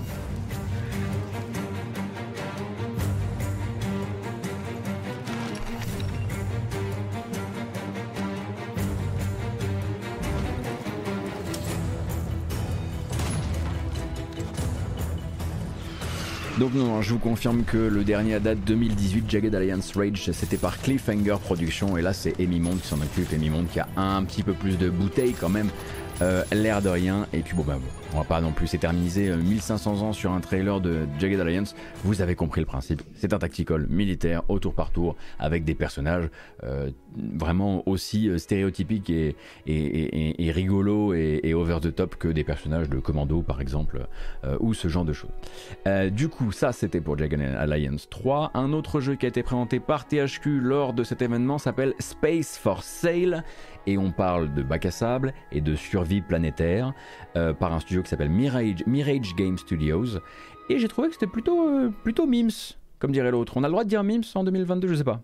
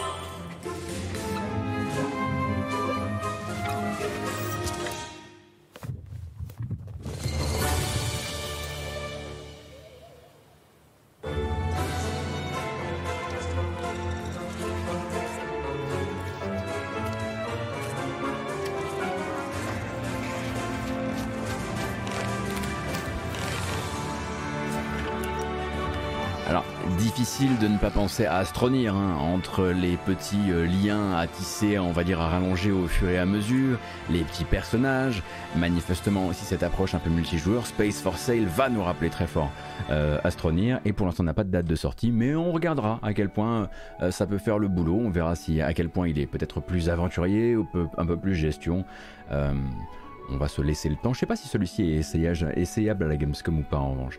Dans les autres trucs qui ont été annoncés du, chez THQ Nordic, avec un petit peu moins de bande-annonce pour le coup, l'arrivée d'un futur nouveau jeu South Park. Voilà, hein, c'était un peu le one euh, more thing de cette conférence qui ne s'est même pas montré d'ailleurs par euh, le truchement d'images, c'était vraiment entièrement textuel avec un petit voilà un petit euh, un petit schéma juste pour euh, voilà annoncer qu'ils avaient un South Park dans les cartons manifestement confié à ce qu'ils appellent le South Park Studio ou un truc comme ça. donc à terme chez THQ Nordic un nouveau South Park sans savoir vraiment ce que ce sera, quel type de jeu, sachant que si vous avez un peu suivi la licence South Park à travers le temps et parfois un peu l'espace, vous savez qu'on a déjà eu plein euh, de déclinaisons en termes de euh, gameplay. Euh, là-dedans, vous allez aussi, dans ce, si vous regardez toute la, conférence, vous verrez aussi des nouvelles de Knights of Honor de Sovereign, qui est vraiment pas un jeu que j'avais envie de vous montrer là, parce que bon, bah, c'est de, de, la grande stratégie. Il y a également eu des nouvelles du nouveau jeu Bob l'éponge, des nouvelles de Stunfest, non, pas, non pas Stunfest, mais Stunt Fest. Je vous avais montré l'abondance il y a quelques semaines, vous aviez failli vomir, il me semble. Euh, et également de AEW Fight Forever, nouveau jeu de catch donc euh, dans l'écurie euh, THQ nordique. Voilà pour tout ça. Et maintenant, j'aimerais vous poser une question. Vous la connaissez, c'est la question du lundi. Elle est très simple. Quel jeu a remporté, a généré le plus d'argent sur Steam la semaine dernière? La question est très simple. Quel jeu a généré le plus d'argent, le plus de revenus sur Steam la semaine dernière. Évidemment, le Steam Deck est toujours en haut du top, mais c'est pas un jeu. Euh, matériel mis de côté. Alors vous proposez du Cult of the Lamb et je le comprends, Elden Ring, vous aimeriez bien le voir encore euh, tout en haut des charts et je le comprends également, Spider-Man sûrement, Multiversus, compliqué dans le sens où effectivement c'est un free-to-play mais il faudrait créer, il faudrait quand même générer énormément de microtransactions pour se retrouver dans cette situation-là et en fait ça ne pourrait pas être le cas. En gros, il faudrait que Multiversus se vende avec du contenu, enfin euh, lance un pack on va dire de début avec du contenu déjà acheté pour que ça apparaisse dans ce, dans ce truc-là. Écoutez, je trouve que le top Steam de la semaine passée est un, à mon sens en tout cas, un parfait miroir de la situation actuelle des lancements. Et j'ai rarement vu d'ailleurs autant de jeux récents qui ont réussi à se faire une place et à ne pas se faire écraser. Euh, par euh, une énième promo tombée au mauvais moment pour eux, etc. C'est-à-dire qu'il y en a un peu pour euh, bah, il y en a vraiment pour tous les goûts, hein, pour le coup. Effectivement, Marvel Spider-Man Remastered est premier du top, tout comme d'ailleurs la deuxième version, hein, puisqu'il y a deux versions, il y a une version de luxe et une version non de luxe, mais vous retrouverez également Cult of the Lamb en quatrième position. Farthest Frontier, donc qui est le, on va dire, banished-like, on est un peu plus gentil, un peu plus facile des créateurs de Grim Dawn et de Titan, de Titan Soul. Titan Quest, pardon, Titan Quest, euh, Quest bien sûr.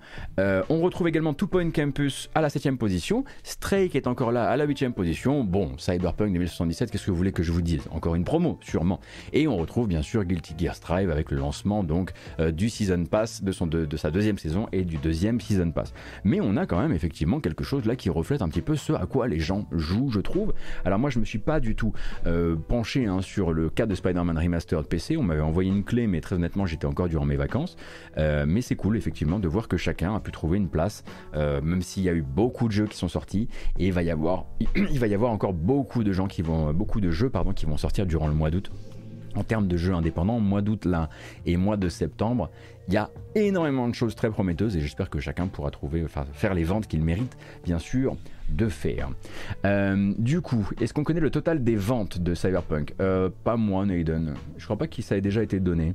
On a des ordres d'idées, il me semble, des ordres de grandeur, mais c'est tout.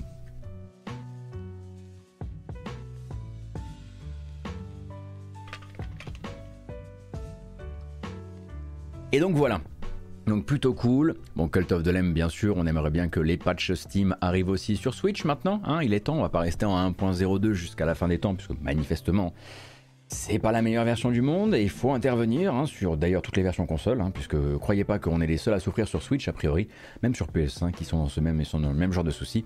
Et puis bah Farthest Frontier, c'est le début d'un accès anticipé, donc il y a encore un petit peu de temps, 8 à 12 mois d'accès anticipé. Two Point Campus qui en plus est disponible, était disponible en jour 1 dans le Game Pass PC, et eh bien du coup arrive quand même à se faire à se mettre dans le tome dans le top. Certes, c'est un top d'été, bien sûr, beaucoup de gens, voilà, euh, ça modifie très probablement les habitudes de consommation, mais quand même. Et Stray, effectivement, euh, bon, qui est Stray, qui était quand même deuxième la semaine précédente, et qui là, bah, s'est fait secouer par l'arrivée de beaucoup de jeux, ce qui est assez normal. Euh, Elden Ring, non, Elden Ring, ça fait longtemps qu'il y est plus, mais Elden Ring, il est resté dans les tops. C'est probablement un des jeux qui est resté le plus longtemps dans les tops Steam. Il fait partie des, il fait partie des grands recordman. Euh, de, euh, de, la plateforme. Euh, est-ce que Tinykin sort la semaine prochaine? Pas exactement la semaine prochaine, Tinykin sort le 31 août, donc ce sera dans une semaine et demie. Mais là on va regarder déjà ce qui sort cette semaine, dans quelques secondes, quelques minutes. Alors, rapidement quelques news que je voulais encore vous passer avant qu'on passe à la suite. Des news du film Tsushima, Ghost of Tsushima, car oui, PlayStation Pictures, je crois que c'est PlayStation Pictures, je sais plus comment on dit.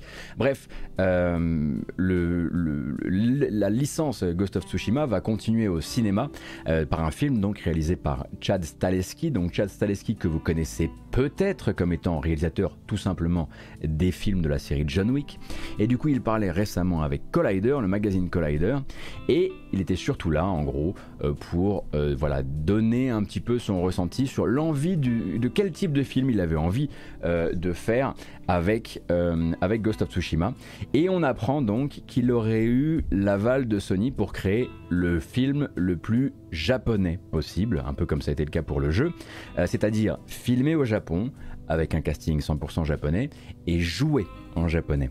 Jouer en japonais, donc pas d'idée pour l'instant côté casting, mais une envie quand même d'aller vraiment au bout de cette démarche dans le sens où lui rêverait même d'une distribution ciné, et là il a le droit de rêver, d'une distribution ciné américaine en japonais sous-titré. en sachant très bien que c'est pas évident, parce que c'est un pays qui exècre les sous-titres, hein, qui préfère faire des remakes euh, finalement que de regarder Old Boy. Euh, et voilà, ils sont très emmerdés par les sous-titres et ça les tient vraiment éloignés des salles de cinéma. Donc lui dit qu'il a l'appui de Sony pour ça.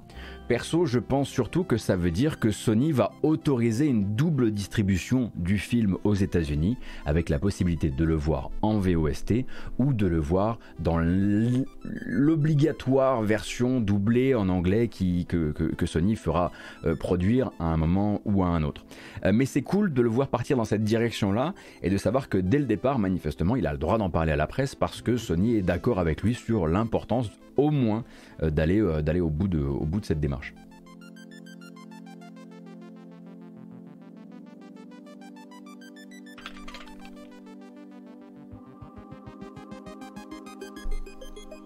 Du coup, si c'est japonais, est-ce qu'il y aura Tom Cruise? Très bonne question, pure contact. On espère évidemment un caméo de Tom Cruise en, véritable japonais qui dit Je suis japonais euh, dans Ghost of Tsushima. Non, mais voilà, en tout cas, Chad, euh, Chad est parti là-dessus. C'est Stahelski, hein?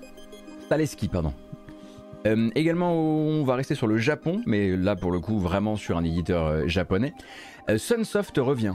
Je sais pas comment vous le dire comme ça. Donc Sunsoft, hein, bon, voilà, éditeur de jeux vidéo dont l'âge d'or réside plutôt dans les années 80, 90, la NES, l'arcade. Euh, les éditeurs et développeurs de Spy Hunter, du Batman, un incroyable Batman NES, du jeu Gremlins aussi. Hein, euh, Sunsoft, c'est aussi dans l'histoire de la musique de jeux vidéo avec la fameuse Sunsoft Bass. Euh, mais donc ils avaient sondé les fans l'an dernier pour savoir quel titre mériterait selon eux un traitement façon remake, remaster, etc. Et on a juste là un communiqué qui dit Sunsoft revient, rendez-vous jeudi, là le jeudi qui vient, on sera le jeudi 18 si j'ai pas de dire. Jeudi 18 à 22h sur YouTube pour euh, qu'on vous parle de la nouvelle transformation, euh, du retour de la renaissance de Sunsoft qui devrait très probablement prendre euh, la forme d'une collection euh, rétro ou ce genre de choses. Mais voilà, si vous avez une nostalgie de ces jeux-là, qui sont quand même, voilà, il y a quand même, voilà, Waku 7 ou ce genre de choses, il y a beaucoup, beaucoup de, voilà, il y beaucoup de charges euh, nostalgiques autour de Sunsoft. Donc on surveillera évidemment l'annonce de ce retour et on en parlera nous vendredi durant la grâce matinale euh, de la dernière grâce matinale de la semaine, histoire de, de voir un petit peu si c'était des bonnes nouvelles ou si c'était de la surexploitation un peu, un peu ratée. Mais sinon, effectivement, normalement, on, les voit plus Sunsoft. Je vous le confirme. Euh, sur Wikipédia, Sunsoft édite toujours un, jeu par an. Oui, mais c'est beaucoup dans le mobile, il me semble, Ibris. En tout cas, ça, arrive quasiment plus jusqu'à chez nous, je crois. Euh, une dernière activité toujours dans le jeu vidéo japonais, donc, et non des moindres, le producteur de, le producteur de Resident Evil 4, Devil May Cry 4, Dragon's Dogma et Killer 7 quitte Capcom. Après quand même 27 ans de maison, ce qui est un beau mandat, euh, Hiroyuki Kobayashi, donc, il rejoint cette liste grandissante de créateurs japonais qui quittent une maison historique du jeu vidéo japonais pour rejoindre NetEase. NetEase donc dans son opération d'exportation depuis la Chine vers le Japon en créant des antennes de développement au Japon. Donc ça rappelle un peu hein, ce qui s'est passé avec Toshihiro Nagoshi, un créateur de Yakuza, enfin on va dire l'homme fort de Yakuza, euh, l'un des, enfin le plus fort on va dire, c'est le plus balèze de Yakuza. Il a donc quitté euh, le Yakuza Studio et Sega pour prendre les rênes de son propre studio qui s'appelle le Nagoshi Studio, qui lui a été ouvert rien que pour lui par NetEase. Là, dans le cas de Kobayashi, c'est pas le cas. Il semblerait en fait qu'il rejoigne une antenne existante qui s'appelle NetEase Games, hein, qui doit avoir des antennes euh, au Japon. Et donc il ira louer, on va dire, ses services de production, d'accompagnement, euh, euh, de, développement de jeux vidéo à NetEase. Oui, je dis Yakuza Studio parce que si je dois dire Ryo Gagotoku à chaque fois, à un moment je vais juste cracher sur mon écran par accident et ça va être un problème pour tout le monde. Donc je dis le Yakuza Studio. Désolé, euh, aux, gros sur le chat, je suis le premier désolé de devoir faire ceci. Et on apprend néanmoins hein, que pour Hiroyuki Kobayashi, il restera quand même un petit peu en contact avec Capcom même de loin, euh, puisque Capcom aimerait bien qu'il garde un petit œil euh, sur ses, adaptations de licences pour Netflix, en tout cas celles qui le concernent, comme Dragon's Dogma, car oui, Dragon's Dogma va arriver sur Netflix, et ça vaut aussi, le, ça vaut aussi pour Resident Evil Infinite Darkness. Bon, Capcom, Netflix, Resident Evil, il s'est passé beaucoup de... voilà il a fallu que peut-être plus de gens, effectivement, regardent un petit peu plus de manière euh, sérieuse ce qui se passait hein, du côté de Resident Evil et Netflix, mais manifestement, lui gardera quand même cette attribution-là euh, à travers, euh, ce départ depuis, depuis Capcom, pardon. Alors, qu'est-ce que je... D'accord. Donc, effectivement, je vois là sur internet une nouvelle vidéo promotionnelle pour God of War Ragnarok qui est en fait moins une présentation d'image de gameplay, plus une espèce de voilà, livre animé qui nous est raconté euh, par une actrice qu'on connaît, dont j'ai déjà oublié le nom malheureusement, donc ça on va pas le regarder parce que c'est pas vraiment un trailer du jeu. Euh, et effectivement, qu'est-ce que je vois là d'autre comme information? Donc Private Division, le label de euh, le label de 2K, euh, enfin de Take Two pardon, annonce un nouveau jeu basé sur la Terre du Milieu en collaboration avec Weta Workshop. On peut dire que chez Weta, il y, a pas mal, à mon avis, d'assets qui pourraient servir à n'importe quel jeu Terre du Milieu, je le comprends. Euh, mais bon, a priori, c'est vraiment une, c'est vraiment une annonce de partenariat, mais à mon avis, pour tout ce qui est euh, le jeu et où il en est, on est encore très très loin de pouvoir montrer euh, quoi que ce soit chez Private Division. Dernière petite information, parce qu'on avait commencé à parler de cette actualité la semaine dernière. Souvenez-vous peut-être de Unity. Hein. on, a beaucoup parlé de Unity, Unity, Unity, les licenciements, Unity, bon il y a effectivement une autre news sur euh, un approfondissement de euh, leur partenariat avec euh, la défense américaine. Unity aussi, bien sûr, le projet de fusion avec Iron Source, donc un monétiseur d'applications mobiles, enfin en tout cas, voilà, qui, leur permet de, qui permettrait à Unity de devenir à la fois le créateur d'un moteur, mais aussi l'assistant pour tous les développeurs qui désirent monétiser du free-to-play. Et on savait donc que Iron Source tout le monde avait dit oui pour, cette, ce projet de, fusion. Il n'y avait plus qu'aux régulateurs à donner finalement leur, aval pour que ça arrive.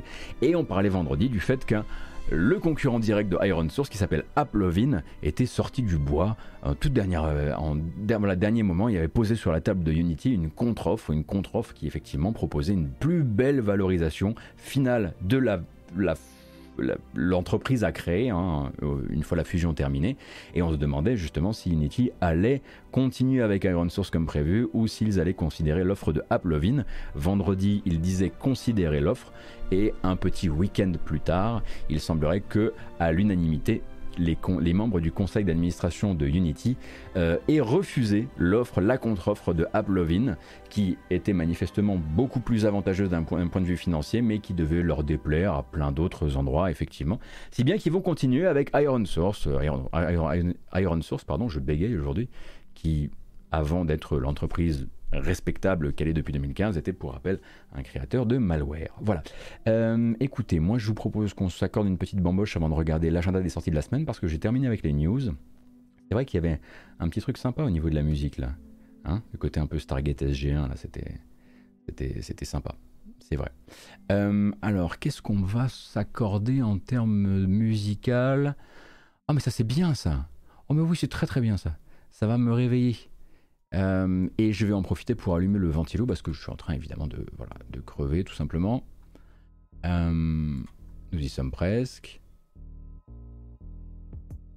Nous sommes donc 1750, merci beaucoup pour votre présence. Si c'est votre première fois dans le coin, eh bien on fait une bamboche, on va écouter de la musique un peu fort pendant, euh, pendant deux minutes, histoire de s'étirer un petit peu. Levez-vous, si vous êtes assis, levez-vous, si vous êtes debout, asseyez-vous, étirez-vous, ça vous fera du bien, c'est un un peu pour voilà, faire circuler le sang. Et on se retrouve juste après pour regarder beaucoup de bonnes annonces de jeux vidéo, et notamment les jeux vidéo qui sortent cette semaine. C'est parti. Ouh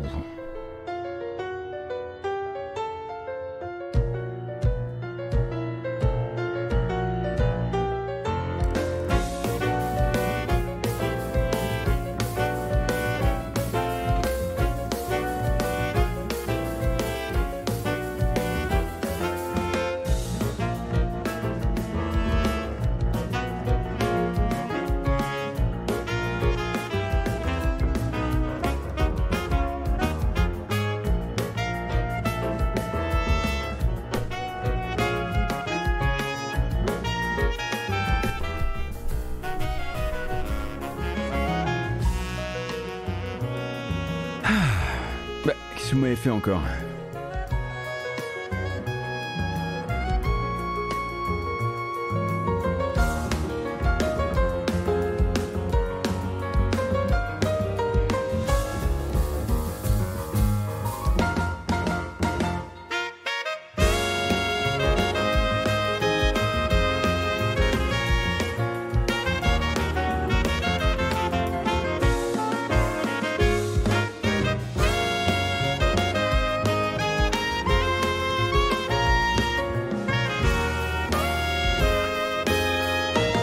si mal.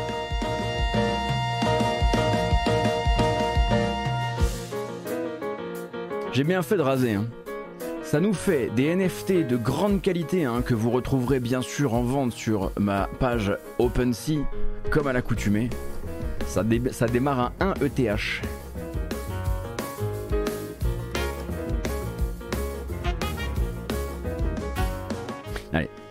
Blagues sont terminées, merci beaucoup bien sûr pour votre présence. Comme à chaque fois, ça fait super plaisir. Le soutien fait hyper plaisir. Merci aux gens qui suivent la chaîne, merci aux gens qui s'abonnent à la chaîne, merci aux gens qui passent par Utip aussi, qui font la bascule vers, Utip. Ça tue. Merci infiniment. Donc, c'est le pouce. Ah, il m'a fait peur, j'ai cru qu'il partirait jamais. Là-dessus, nous, on repart sur les bandes annonces, non, parce qu'on a un peu de travail quand même. En revanche, on fait plus la fête. La bamboche, c'est terminé. Alors je vois effectivement par-ci par-là sur le chat des, plaintes, des complaintes, des chouineries on peut le dire. Pas merci au modérateur, effectivement j'ai remercié tout le monde sauf la modération. Alors je tiens évidemment à remercier Madingue, bien sûr, Messaïra, bien sûr, Chino, bien sûr, Zenibuka, bien sûr, Uriel, bien sûr, et Foulk, évidemment. Là-dessus, on va continuer avec les bandes annonces. Et donc beaucoup de bandes annonces, comme je le disais, pour beaucoup de jeux qui sortent ces jours-ci. Et on va commencer bien sûr avec bah, celui qui va probablement occuper beaucoup, beaucoup de l'espace, on va dire, médiatique. La petite chambre d'écho qui est, euh, par exemple, que sont les, les réseaux sociaux, par exemple. Aujourd'hui, on est le lundi 15 août, c'est le lancement de la première saison de Multiversus. Multiversus, avant ça, c'était une bêta ouverte pour pas forcément un concurrent à Smash Bros, mais un Smash Bros manifestement très respectable sur PC, euh, qui a d'ailleurs explosé vraiment hein, les, chiffres, les chiffres de pratique euh, sur PC via un modèle free-to-play. Et aujourd'hui donc première saison avec premier Battle Pass, avec le contenu qui vient et qui va avec, etc. etc. Si vous avez raté les épisodes précédents, Multiversus c'est donc le Smash Bros des univers qu'a pu se procurer Warner pour euh, faire une sorte de, de, de, pot pourri. Et ça veut aussi dire, bah, du coup, euh, les Brown James, bien sûr.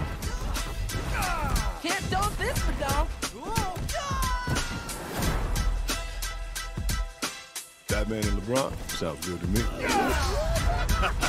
That's all, folks. What zoinks? What a matchup! Take that. Showtime.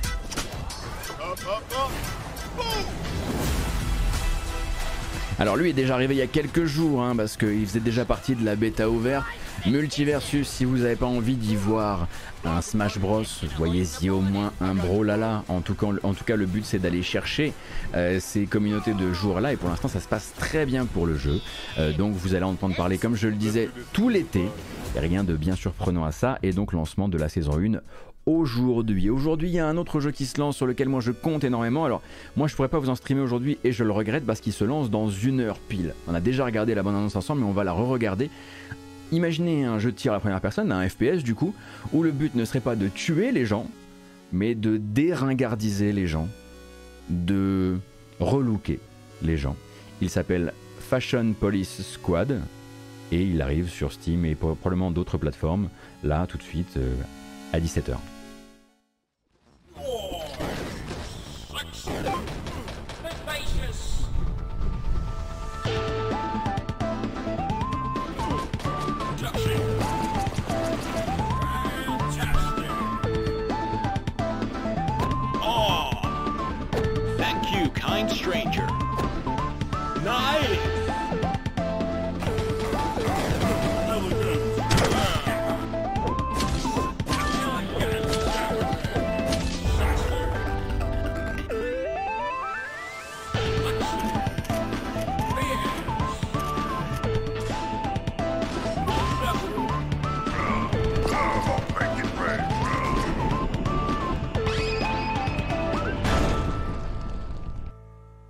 Dans une autre euh, bande-annonce de Fashion Police Squad, il y a une séquence où vous tirez, euh, vous êtes euh, posté tel un tireur embusqué, et le but ça va être d'intervenir sur un homme politique lui, il a genre une très mauvaise coupe de cheveux et faut abattre sa coupe de cheveux, sa coupe de cheveux d'une balle bien placée pour qu'il ne se tape pas la honte avec une mauvaise coupe de cheveux euh, lors de son apparition publique.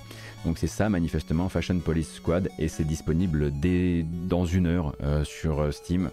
Je pense qu'on prendra le temps cette semaine au moins de le lancer pour voir ce que ça vaut. Euh, mais attendez-vous à le voir un petit peu jouer partout, je pense, parce que bah, ça fait partie effectivement des, jeux notables de cette, semaine. Tout comme d'ailleurs un accès anticipé dont on a déjà parlé vendredi, mais on va en reparler rapidement parce qu'il arrive aussi aujourd'hui sur Steam. Il s'agit de Backpack Hero, la rencontre d'un dungeon crawler et d'un mini-jeu de gestion d'inventaire par case, euh, car on a tous nos petites sensibilités particulières.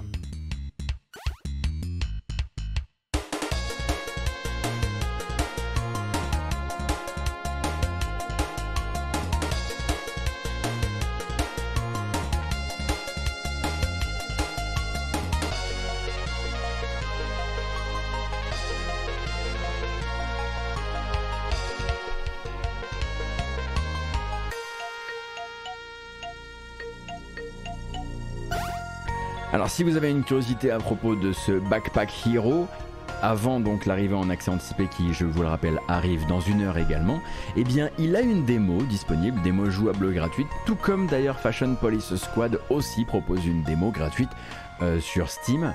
Et nous on va continuer avec euh, les sorties de la journée de demain, en commençant par Blossom Tales de Minotaur Prince.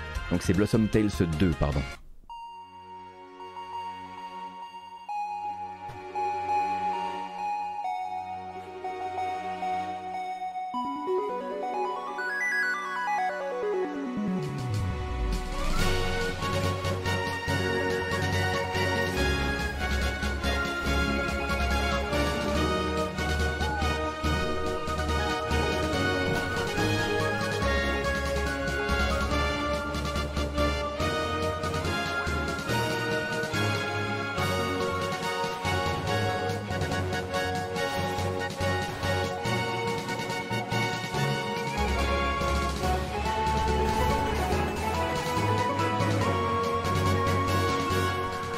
Blossom Tales, pas de surprise. Hein. Blossom Tales, c'était le, premier était déjà euh, un Zelda-like, un hommage vraiment euh, aux années Zelda. Et le deuxième ne devrait pas trop déroger à cette règle-là. Je me demande s'il a une démo déjà disponible en essai sur Steam. Je vais regarder ça tout de suite. En tout cas, la sortie sur Steam et peut-être sur d'autres plateformes, je vais vérifier ça. C'est demain. Et c'est Playtonic. Alors, il n'y a pas de démo sur Steam, mais c'est Playtonic Friends qui s'occupe d'éditer ça. Pour rappel, Playtonic Friends, euh, c'est donc l'organe d'édition de jeux vidéo euh, du studio qui a créé Yooka-Laylee, hein, qui depuis est devenu euh, voilà, une petite maison d'édition, un petit label pour développeurs indépendants qui est basé en Grande-Bretagne effectivement, il y a un grappin dans Blossom Tales 2, c'est vrai. Ça méritait d'être euh, d'être d'être rappelé. La grosse attente, en tout cas en ce qui me concerne, et c'est clairement, je vous le dis directement, le jeu qu'on streamera le plus demain lors du live de demain qui commencera à 14h, c'est bien sûr Roller Drome, le nouveau jeu du studio Roll7 qui a pas mal, qui a récemment euh, sorti Holy Holy World et Roller Drome, donc la rencontre d'un jeu de roller et donc de parcours et d'un Max Payne et donc d'un jeu de tir avec euh, slow motion, eh bien Roller Drome se lance demain. Très très très très hâte d'y jouer euh, parce que j'y joue déjà, ça va, voilà, on en parlera demain quoi.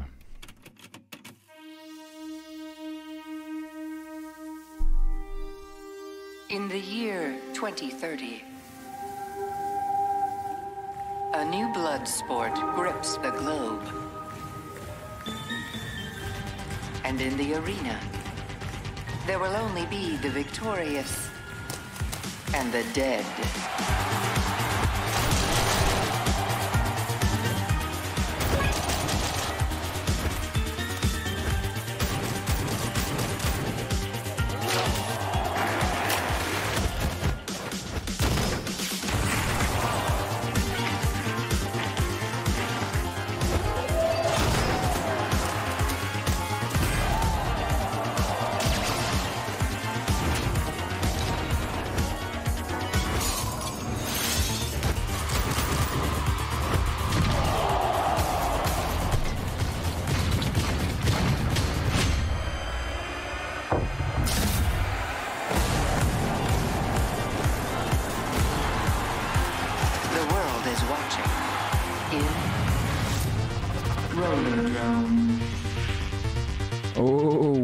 Je vous explique un peu les bases du gameplay, hein. celles-ci elles sont déjà connues, en gros vous tirez mais vous avez un nombre fini de munitions, de balles. Et pour recharger ces munitions il va falloir réussir à placer des tricks, donc réussir à des tricks, oh le mec est américain, réussir donc à faire des figures pour recharger vos balles et vous en sortir dans des arènes où effectivement le but c'est quand même d'abord de survivre avec un sport futuriste, euh, voilà, sans aucune merci, tout ça, tout ça. Euh, et, euh, et toute une campagne, hein, tout ça c'est articulé sur une campagne avec une histoire, avec une montée, en, puissance du personnage dans la ligue de, de- de- la ligue de, etc., etc. On y jouera demain. Voilà. Euh, ça, ce sera donc pour les sorties de mardi 16, mercredi 17. On en a un qui est venu vraiment se. Il s'est vraiment placé dans le calendrier, vraiment arrivé au frame. Il est petit, il est rond, il est rose et cette fois-ci il est multijoueur. Kirby's Dream Buffet, qui est clairement le Kirby post Fall Guys, si on peut dire ça comme ça sans insulter personne, c'est ce que je dirais. Get rolling, eating, and growing. Kirby's Dream Buffet. One day, the Dream Fork suddenly shrinks Kirby. To enjoy this world of sweets to the fullest, Kirby gets rolling into a competition. Up to four players can play together. Eat the most strawberries across three game types and aim to become the biggest Kirby.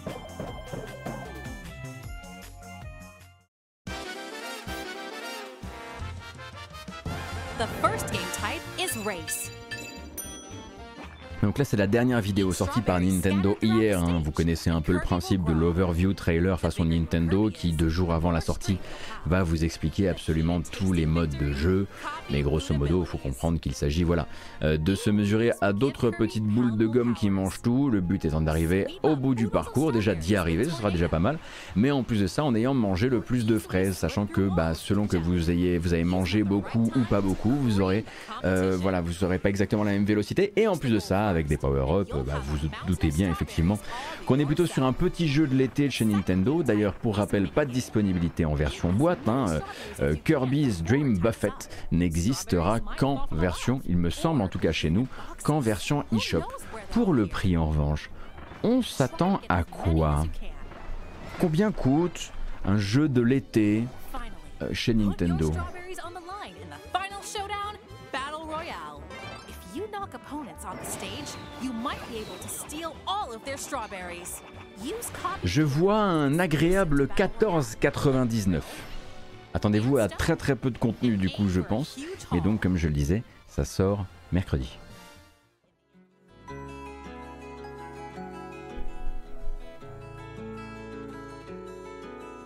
Jeudi, quelques sorties aussi notables et ben également on va dire que s'il y a Multiversus d'un côté sur le, délire euh, ok on veut du jeu multijoueur viral à gros budget, eh bien il y a de l'autre côté, enfin Warner d'un côté, il y a de l'autre côté Epic. Alors Epic Games Publishing, attention, hein, ce n'est pas ce par, n'est pas les développeurs de Fortnite, mais la maison d'édition Epic sortira jeudi Rumbleverse avec lequel il compte faire pas mal de bruit et Rumbleverse euh, s'explique assez bien dans sa bande-annonce longue d'une petite minute et son lancement officiel aura lieu jeudi, je le disais.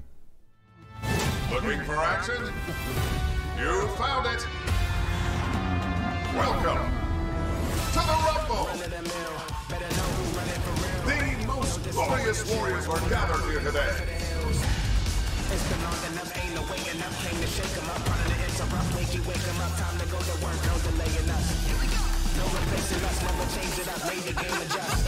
now we're about to light them up, let them know what's up, cause we're back. There's a real energy radiating off the competitors today. Too hot for real, the chill. Massive the hit! Got the crew together, going stronger, coming fresher, and we better than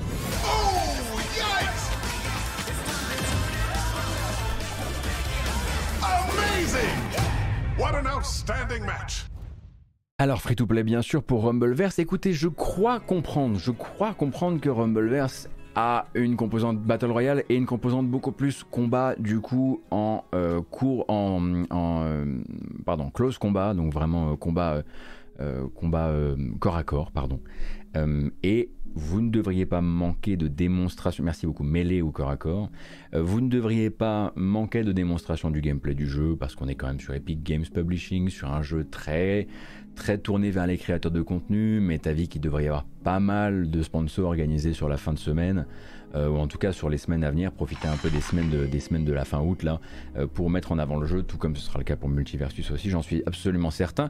Un autre titre beaucoup plus confidentiel, celui-ci, euh, qui arrive euh, ce jeudi, on en a beaucoup parlé ici, enfin beaucoup plus qu'on ne l'aurait cru d'ailleurs, hein, qui a été récupéré par Team 17, il s'appelle Timesia, Timesia comme vous voulez, il se présente comme une sorte de Soulsborne qui sort sur PC, sur console ainsi que sur Switch. Mais attention sur Switch, c'est une version cloud. Et soyez préparés parce que là, c'est le trailer donc de cette fameuse version cloud où on se dit. Ah, c'est quand même curieux que vous n'ayez pas réussi à faire rentrer le jeu euh, sur Switch parce qu'il n'est pas non plus. Enfin, c'est pas contrôle quoi. Euh, et donc, Time Messia, je le disais, sort jeudi.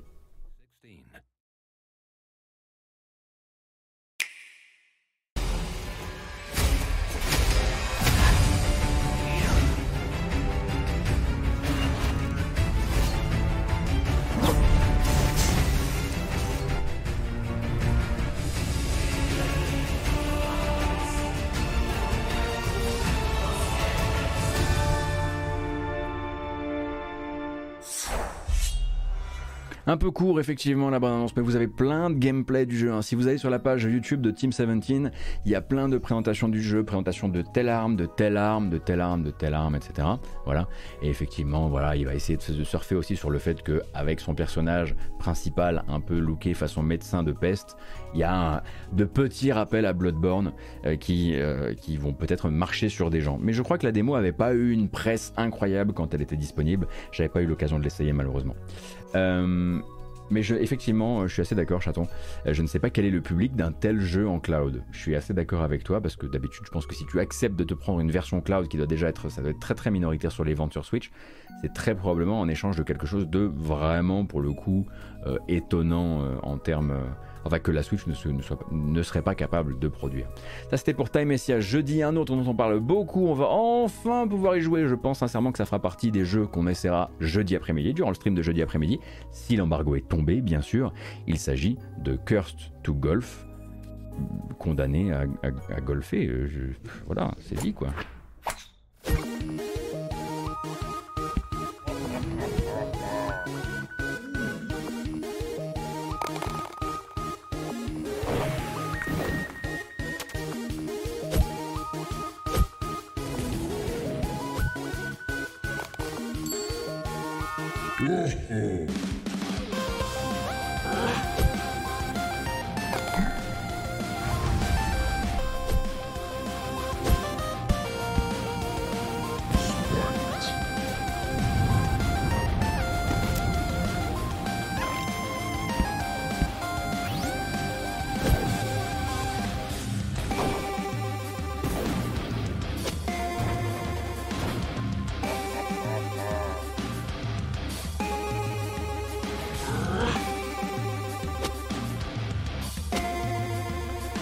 Je vous rappelle, un Cursed to Golf se définit lui-même comme un roguelike, roguelike pardon, golf adventure game qui sortira donc jeudi à la fois sur PC, sur Switch, sur console de salon.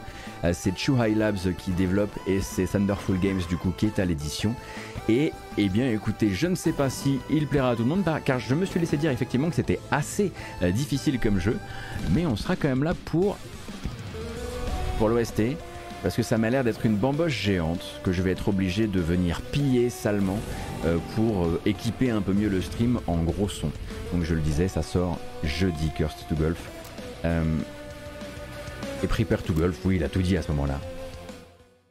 Le tuto dure une heure. Eh bien écoute, celle d'elle, je note, merci beaucoup pour les informations. Et comme vous avez pu le voir, encore une fois, une semaine hein, où on n'a pas trop le temps de se, voilà, de, de, de, de regarder le, de regarder les trains passer. Et glo- globalement, il y a plus de jeux qui sortent que ceux qu'on arrive à, à- à finir.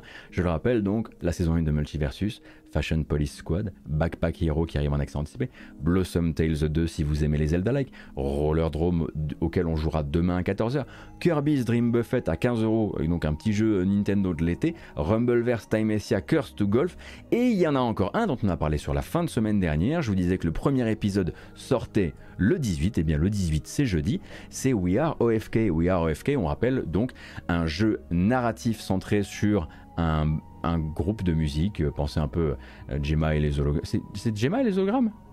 Jem, les Les monstres plantes? Gemma et les, et les monstres plantes? Quoi? Bref, narratif, Jem et les hologrammes, pas Gemma.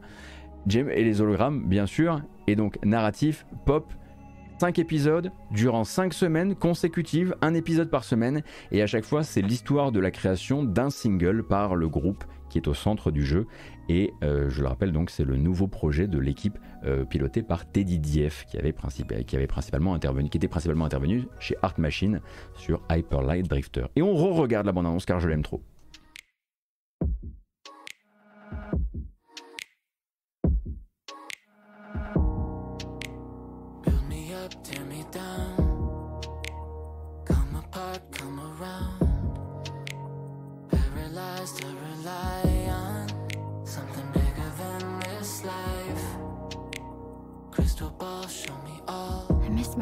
Carter.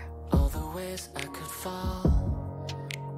I rewind, I decide on something bigger than this life. I keep kidding myself, my lovers. I'm just like the others. I take a piece of me that hurts, and I throw it away.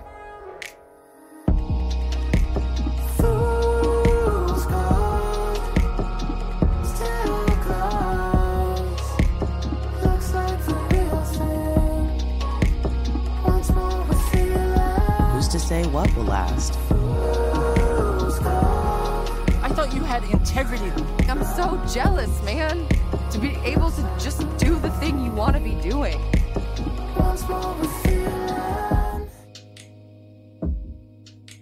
Donc on est là vraiment dans le monde du visual novel hein, et on va venir chercher bien sûr les stands de K-pop, même si la musique n'est pas forcément au diapason de ce qu'ils écoutent d'habitude, il y a quand même quelque chose qu'on vient chercher à ce moment-là. Mais pour information, un truc important, le premier euh, épisode de We Are OFK qui sort donc ce jeudi 18, a priori ne proposera pas, puisqu'ils sont en auto-édition, il ne proposera pas de version française. Soyez préparés, le texte sera, donc les voix et les textes seront du coup en anglais et peut-être jusqu'à ce qu'un éditeur euh, ou un partenaire de travail euh, se propose pour venir financer des, traductions. Euh, il n'y aura pas d'autre choix. Donc voilà, c'est la petite mauvaise nouvelle. Moi, la musique au tout début me fait beaucoup penser à du à du apparat ou à du modérate en fait, plutôt à du apparat d'ailleurs. Et c'est vrai que voilà dans le traitement de la voix, ça rappelle aussi un peu Imogen Heap et ça rappelle très probablement plein de références que j'ai beaucoup moins. Et donc c'est un groupe qui s'est occupé de produire ces 5 singles pour ces 5 épisodes. Euh, donc ça, devra, ça devrait donner également une très très bonne BO au jeu. Voilà. Et j'ai tout dit pour les sorties de la semaine. Cependant, et c'est là qu'est le piège, j'avais encore un ou deux trucs que je voulais voir avec vous. Euh, j'ai pas seulement les trailers de, la semaine, j'en ai juste rajouté quelques-uns que je voulais qu'on puisse garder en tête pour les jours à venir, pour les mois à venir, pour les semaines à venir, si ça vous dérange pas. Notamment Islets, Islets, en français on écrit, en français on écrit Islets, qui donc s'est calé pour le 24 août prochain. Je crois que certains, ici avaient déjà repéré un peu l'existence du jeu.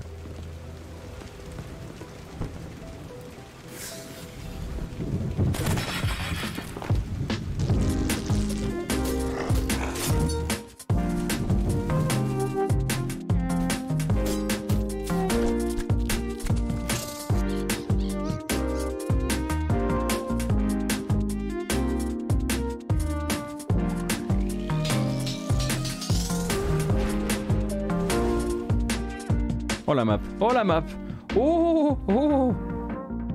Arrêtez de me draguer comme ça. Andy.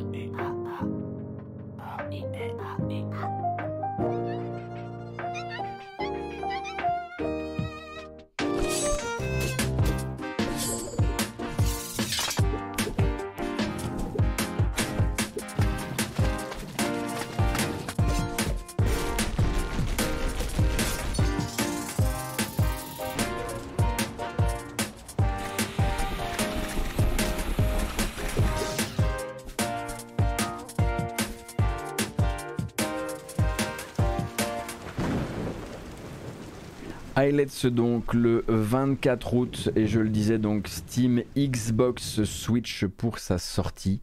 Euh, et je pense que voilà vous serez peut-être plusieurs à être contents de connaître son existence même s'il y a une petite inspiration Hollow Knight. Je pense d'ailleurs que ce n'est pas le seul jeu que je vais vous montrer là dans les prochains trailers qui a une petite inspiration Hollow Knight le, Metroidvania post-Hollow Knight se porte très bien. Hein On dit post puisque manifestement Silksong n'existe pas. Bref, euh, chez Dontnod, il y a les jeux qu'on développe et puis il y a aussi les jeux qu'on édite, comme notamment Gerda Flame in Winter, donc euh, qui lui est développé par un studio danois qui s'appelle Portaplay.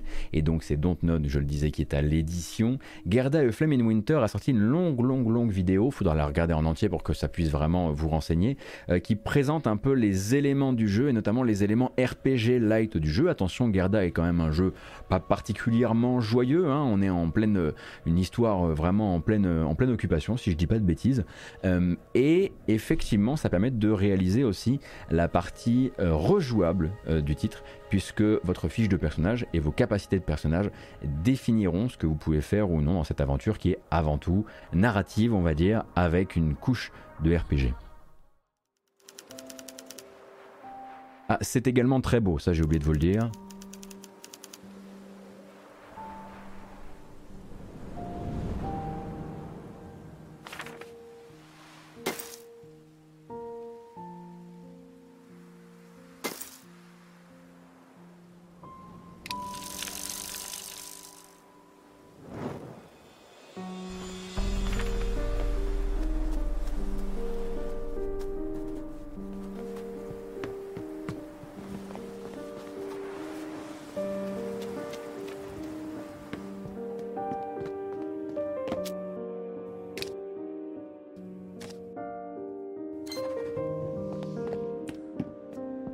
Comme je le disais aussi, on est sur une présentation de gameplay qui est longue, donc c'est pas un trailer qui est fait pour être rythmé, c'est un trailer qui est fait pour être informatif.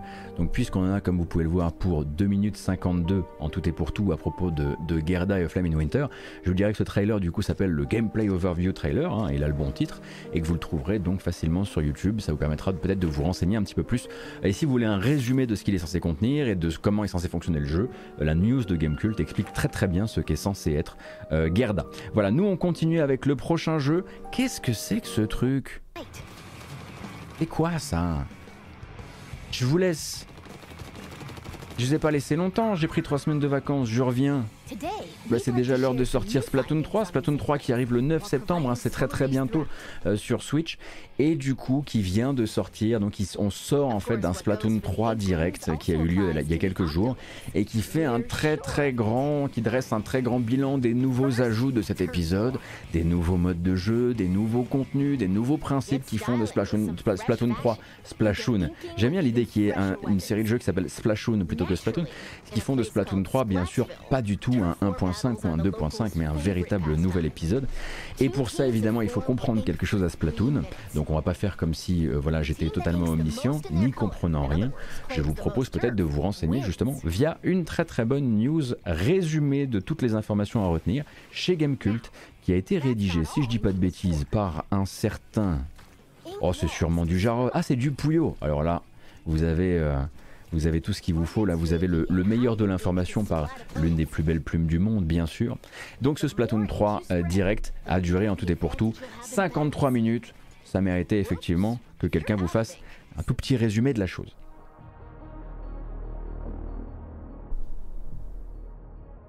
Pas mal, Shinto, pas mal. Très bon, très bon jeu de mots.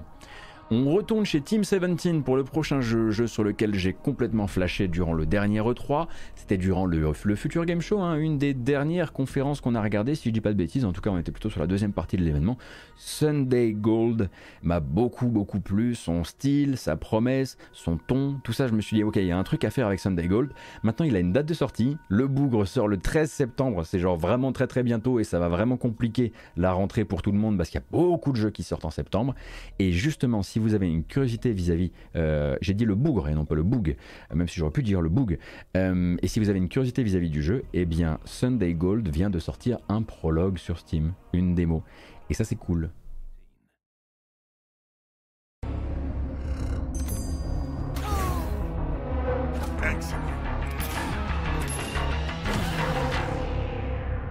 Come on, do it.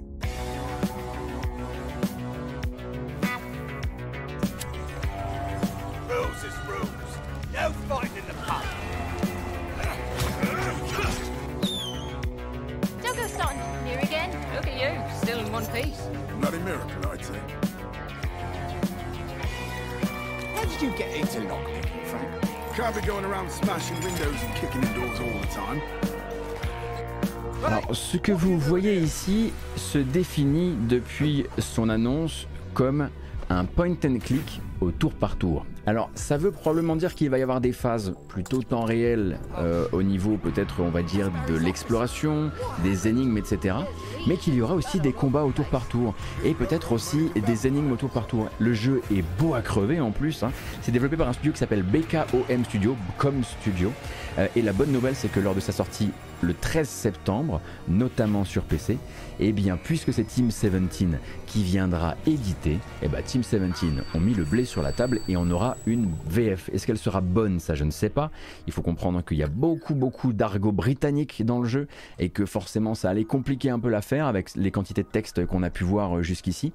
Donc espérons que la version française soit de très bonne qualité et vous avez donc déjà effectivement ce prologue à essayer. Moi, j'ai pas encore eu l'occasion de le faire. J'aimerais bien essayer de le faire dans les temps à venir, peut-être en live, peut-être en faire une vidéo un peu qui serve de référence euh, à, la découverte de tout ça. Non, non, pas une VF avec les voix. Non, non, non, une VF intégrale texte. Pardon, j'aurais dû dire une VF textuelle. Non, non, il n'y aura pas de, aura pas de VF audio. Salut Rendash, merci beaucoup pour le soutien, ça fait très plaisir.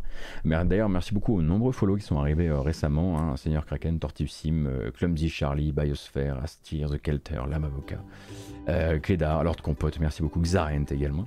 Euh, voilà, donc pour celui-ci, notez bien son nom parce que Notez bien son nom parce que soit il est mortel et je serais content qu'on l'ait découvert ensemble, soit il est pourri et sachez que ça fera partie d'une grosse déception parce que je l'attends vraiment beaucoup.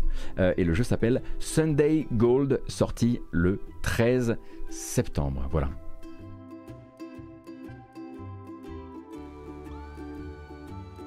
Euh, vraie question, Otto, j'apprécie toujours autant ta création, mais penses-tu mettre la liste des jeux dont tu parles sur Goto Euh, Normalement, allié à chaque, chaque fin de. Chaque, fin de. Dans la foulée de la sortie de la vidéo sur YouTube, tu as le listing des jeux euh, euh, qui, sont, qui sont sur gotos.cool. Normalement, si c'est bien fait. Et puisque le mois de septembre était encore un peu trop calme, hein, manifestement, on rappelle qu'au milieu de tout ça, il y a encore bah, un The Last of Us hein, qui arrive avec The Last of Us Remake, enfin Part 1 comme on l'appelle, et bien le 27 septembre sur console, sur PC et direct dans le Game Pass, et bien c'est l'arrivée de Moonscars. Et Moonscars, j'avais testé la démo, je sais pas si vous aviez eu l'occasion de tester la démo durant le dernier Steam Festival, et j'avais bien, bien, bien accroché à ce jeu qui va vous rappeler évidemment Blasphemous.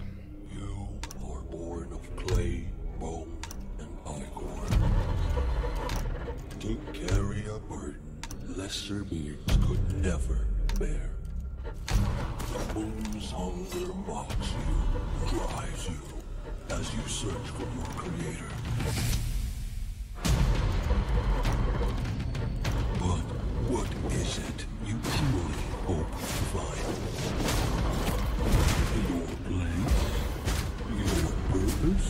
Your soul? Well, here I am, precious one. Right here. What would you ask of me?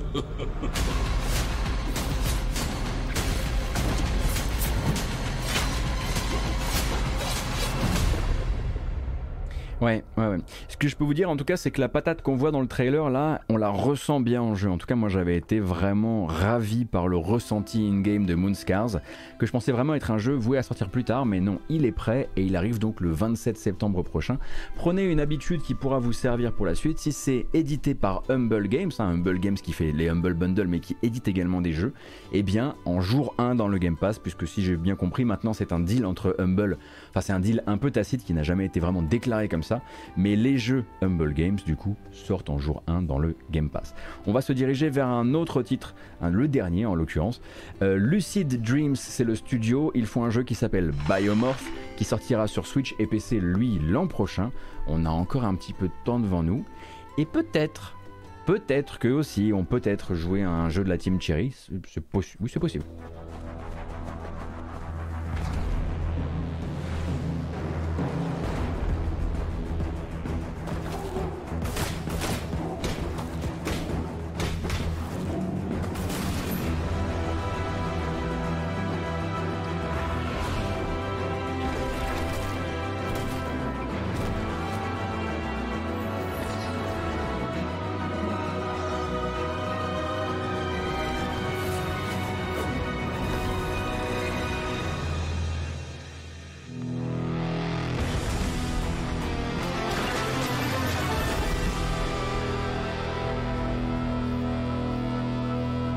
Pense que Biomorph a été assez clair hein, sur son principe de base. Oui, c'est un Metroidvania, mais vous aurez la possibilité de prendre le contrôle soit d'autres bestioles, soit carrément de vous transformer dans ces bestioles avec à la clé de nouvelles euh, formes, de nouvelles attaques, de nouvelles euh, manières peut-être d'interagir avec le décor.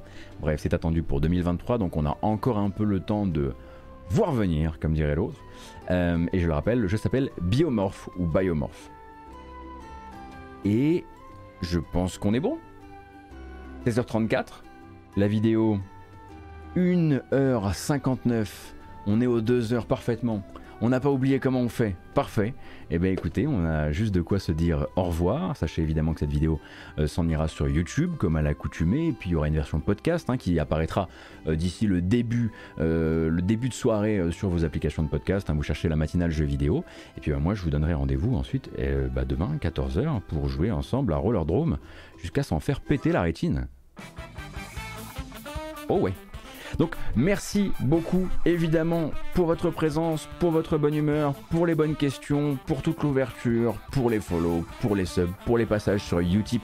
Ça fait extrêmement plaisir. Merci pour tout ce soutien. Ça fait extrêmement plaisir. Je sais que je ne parle pas de Genshin, mais je ne suis ni un, je ne suis pas un amateur de Genshin, de Genshin et de manière générale, bah, je parle pas des free-to-play gacha et je ne ferai pas de différence particulière pour Genshin en vérité. Euh, je vous avoue que effectivement, il y a déjà, je pense, toutes les news sur Genshin Impact euh, partout sur et c'est pas forcément un, jeu qui a vraiment besoin que je le mette en avant. Euh, voilà, j'ai pas l'impression que je le tuerais. Et effectivement, je n'ai pas parlé de Tower en Fantasy non plus parce que c'est un peu trop loin effectivement de mon jeu vidéo et qu'il y a des voilà, à un moment, il vaut mieux savoir un petit peu de quoi on parle avant d'en parler. Voilà.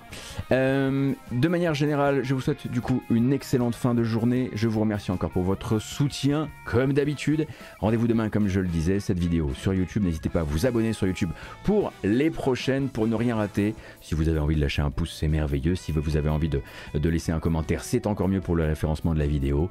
Et puis, comme d'habitude, la version podcast qui arrive pas bien loin d'ailleurs, disponible sur Spotify, sur Deezer, sur Apple, Apple Podcast, Google Podcast, Podcast Addict Cherchez juste la matinale jeux vidéo et vous devriez trouver tout ça. Et si vous désirez soutenir la chaîne de la meilleure, meilleure manière possible, il vous suffit de vous rendre sur ce, euh, là où vous emmène le QR code à l'écran. Hein. on le voit ici, QR code, une technologie des années environ 2013-2014. C'est pour retomber sur utip.io slash gotos, qui est l'endroit où on soutient de la meilleure manière possible la matinale jeux vidéo et la grâce matinale jeux vidéo. Prenez grand soin de vous, merci encore, double pouce, bisous, à demain 14h, salut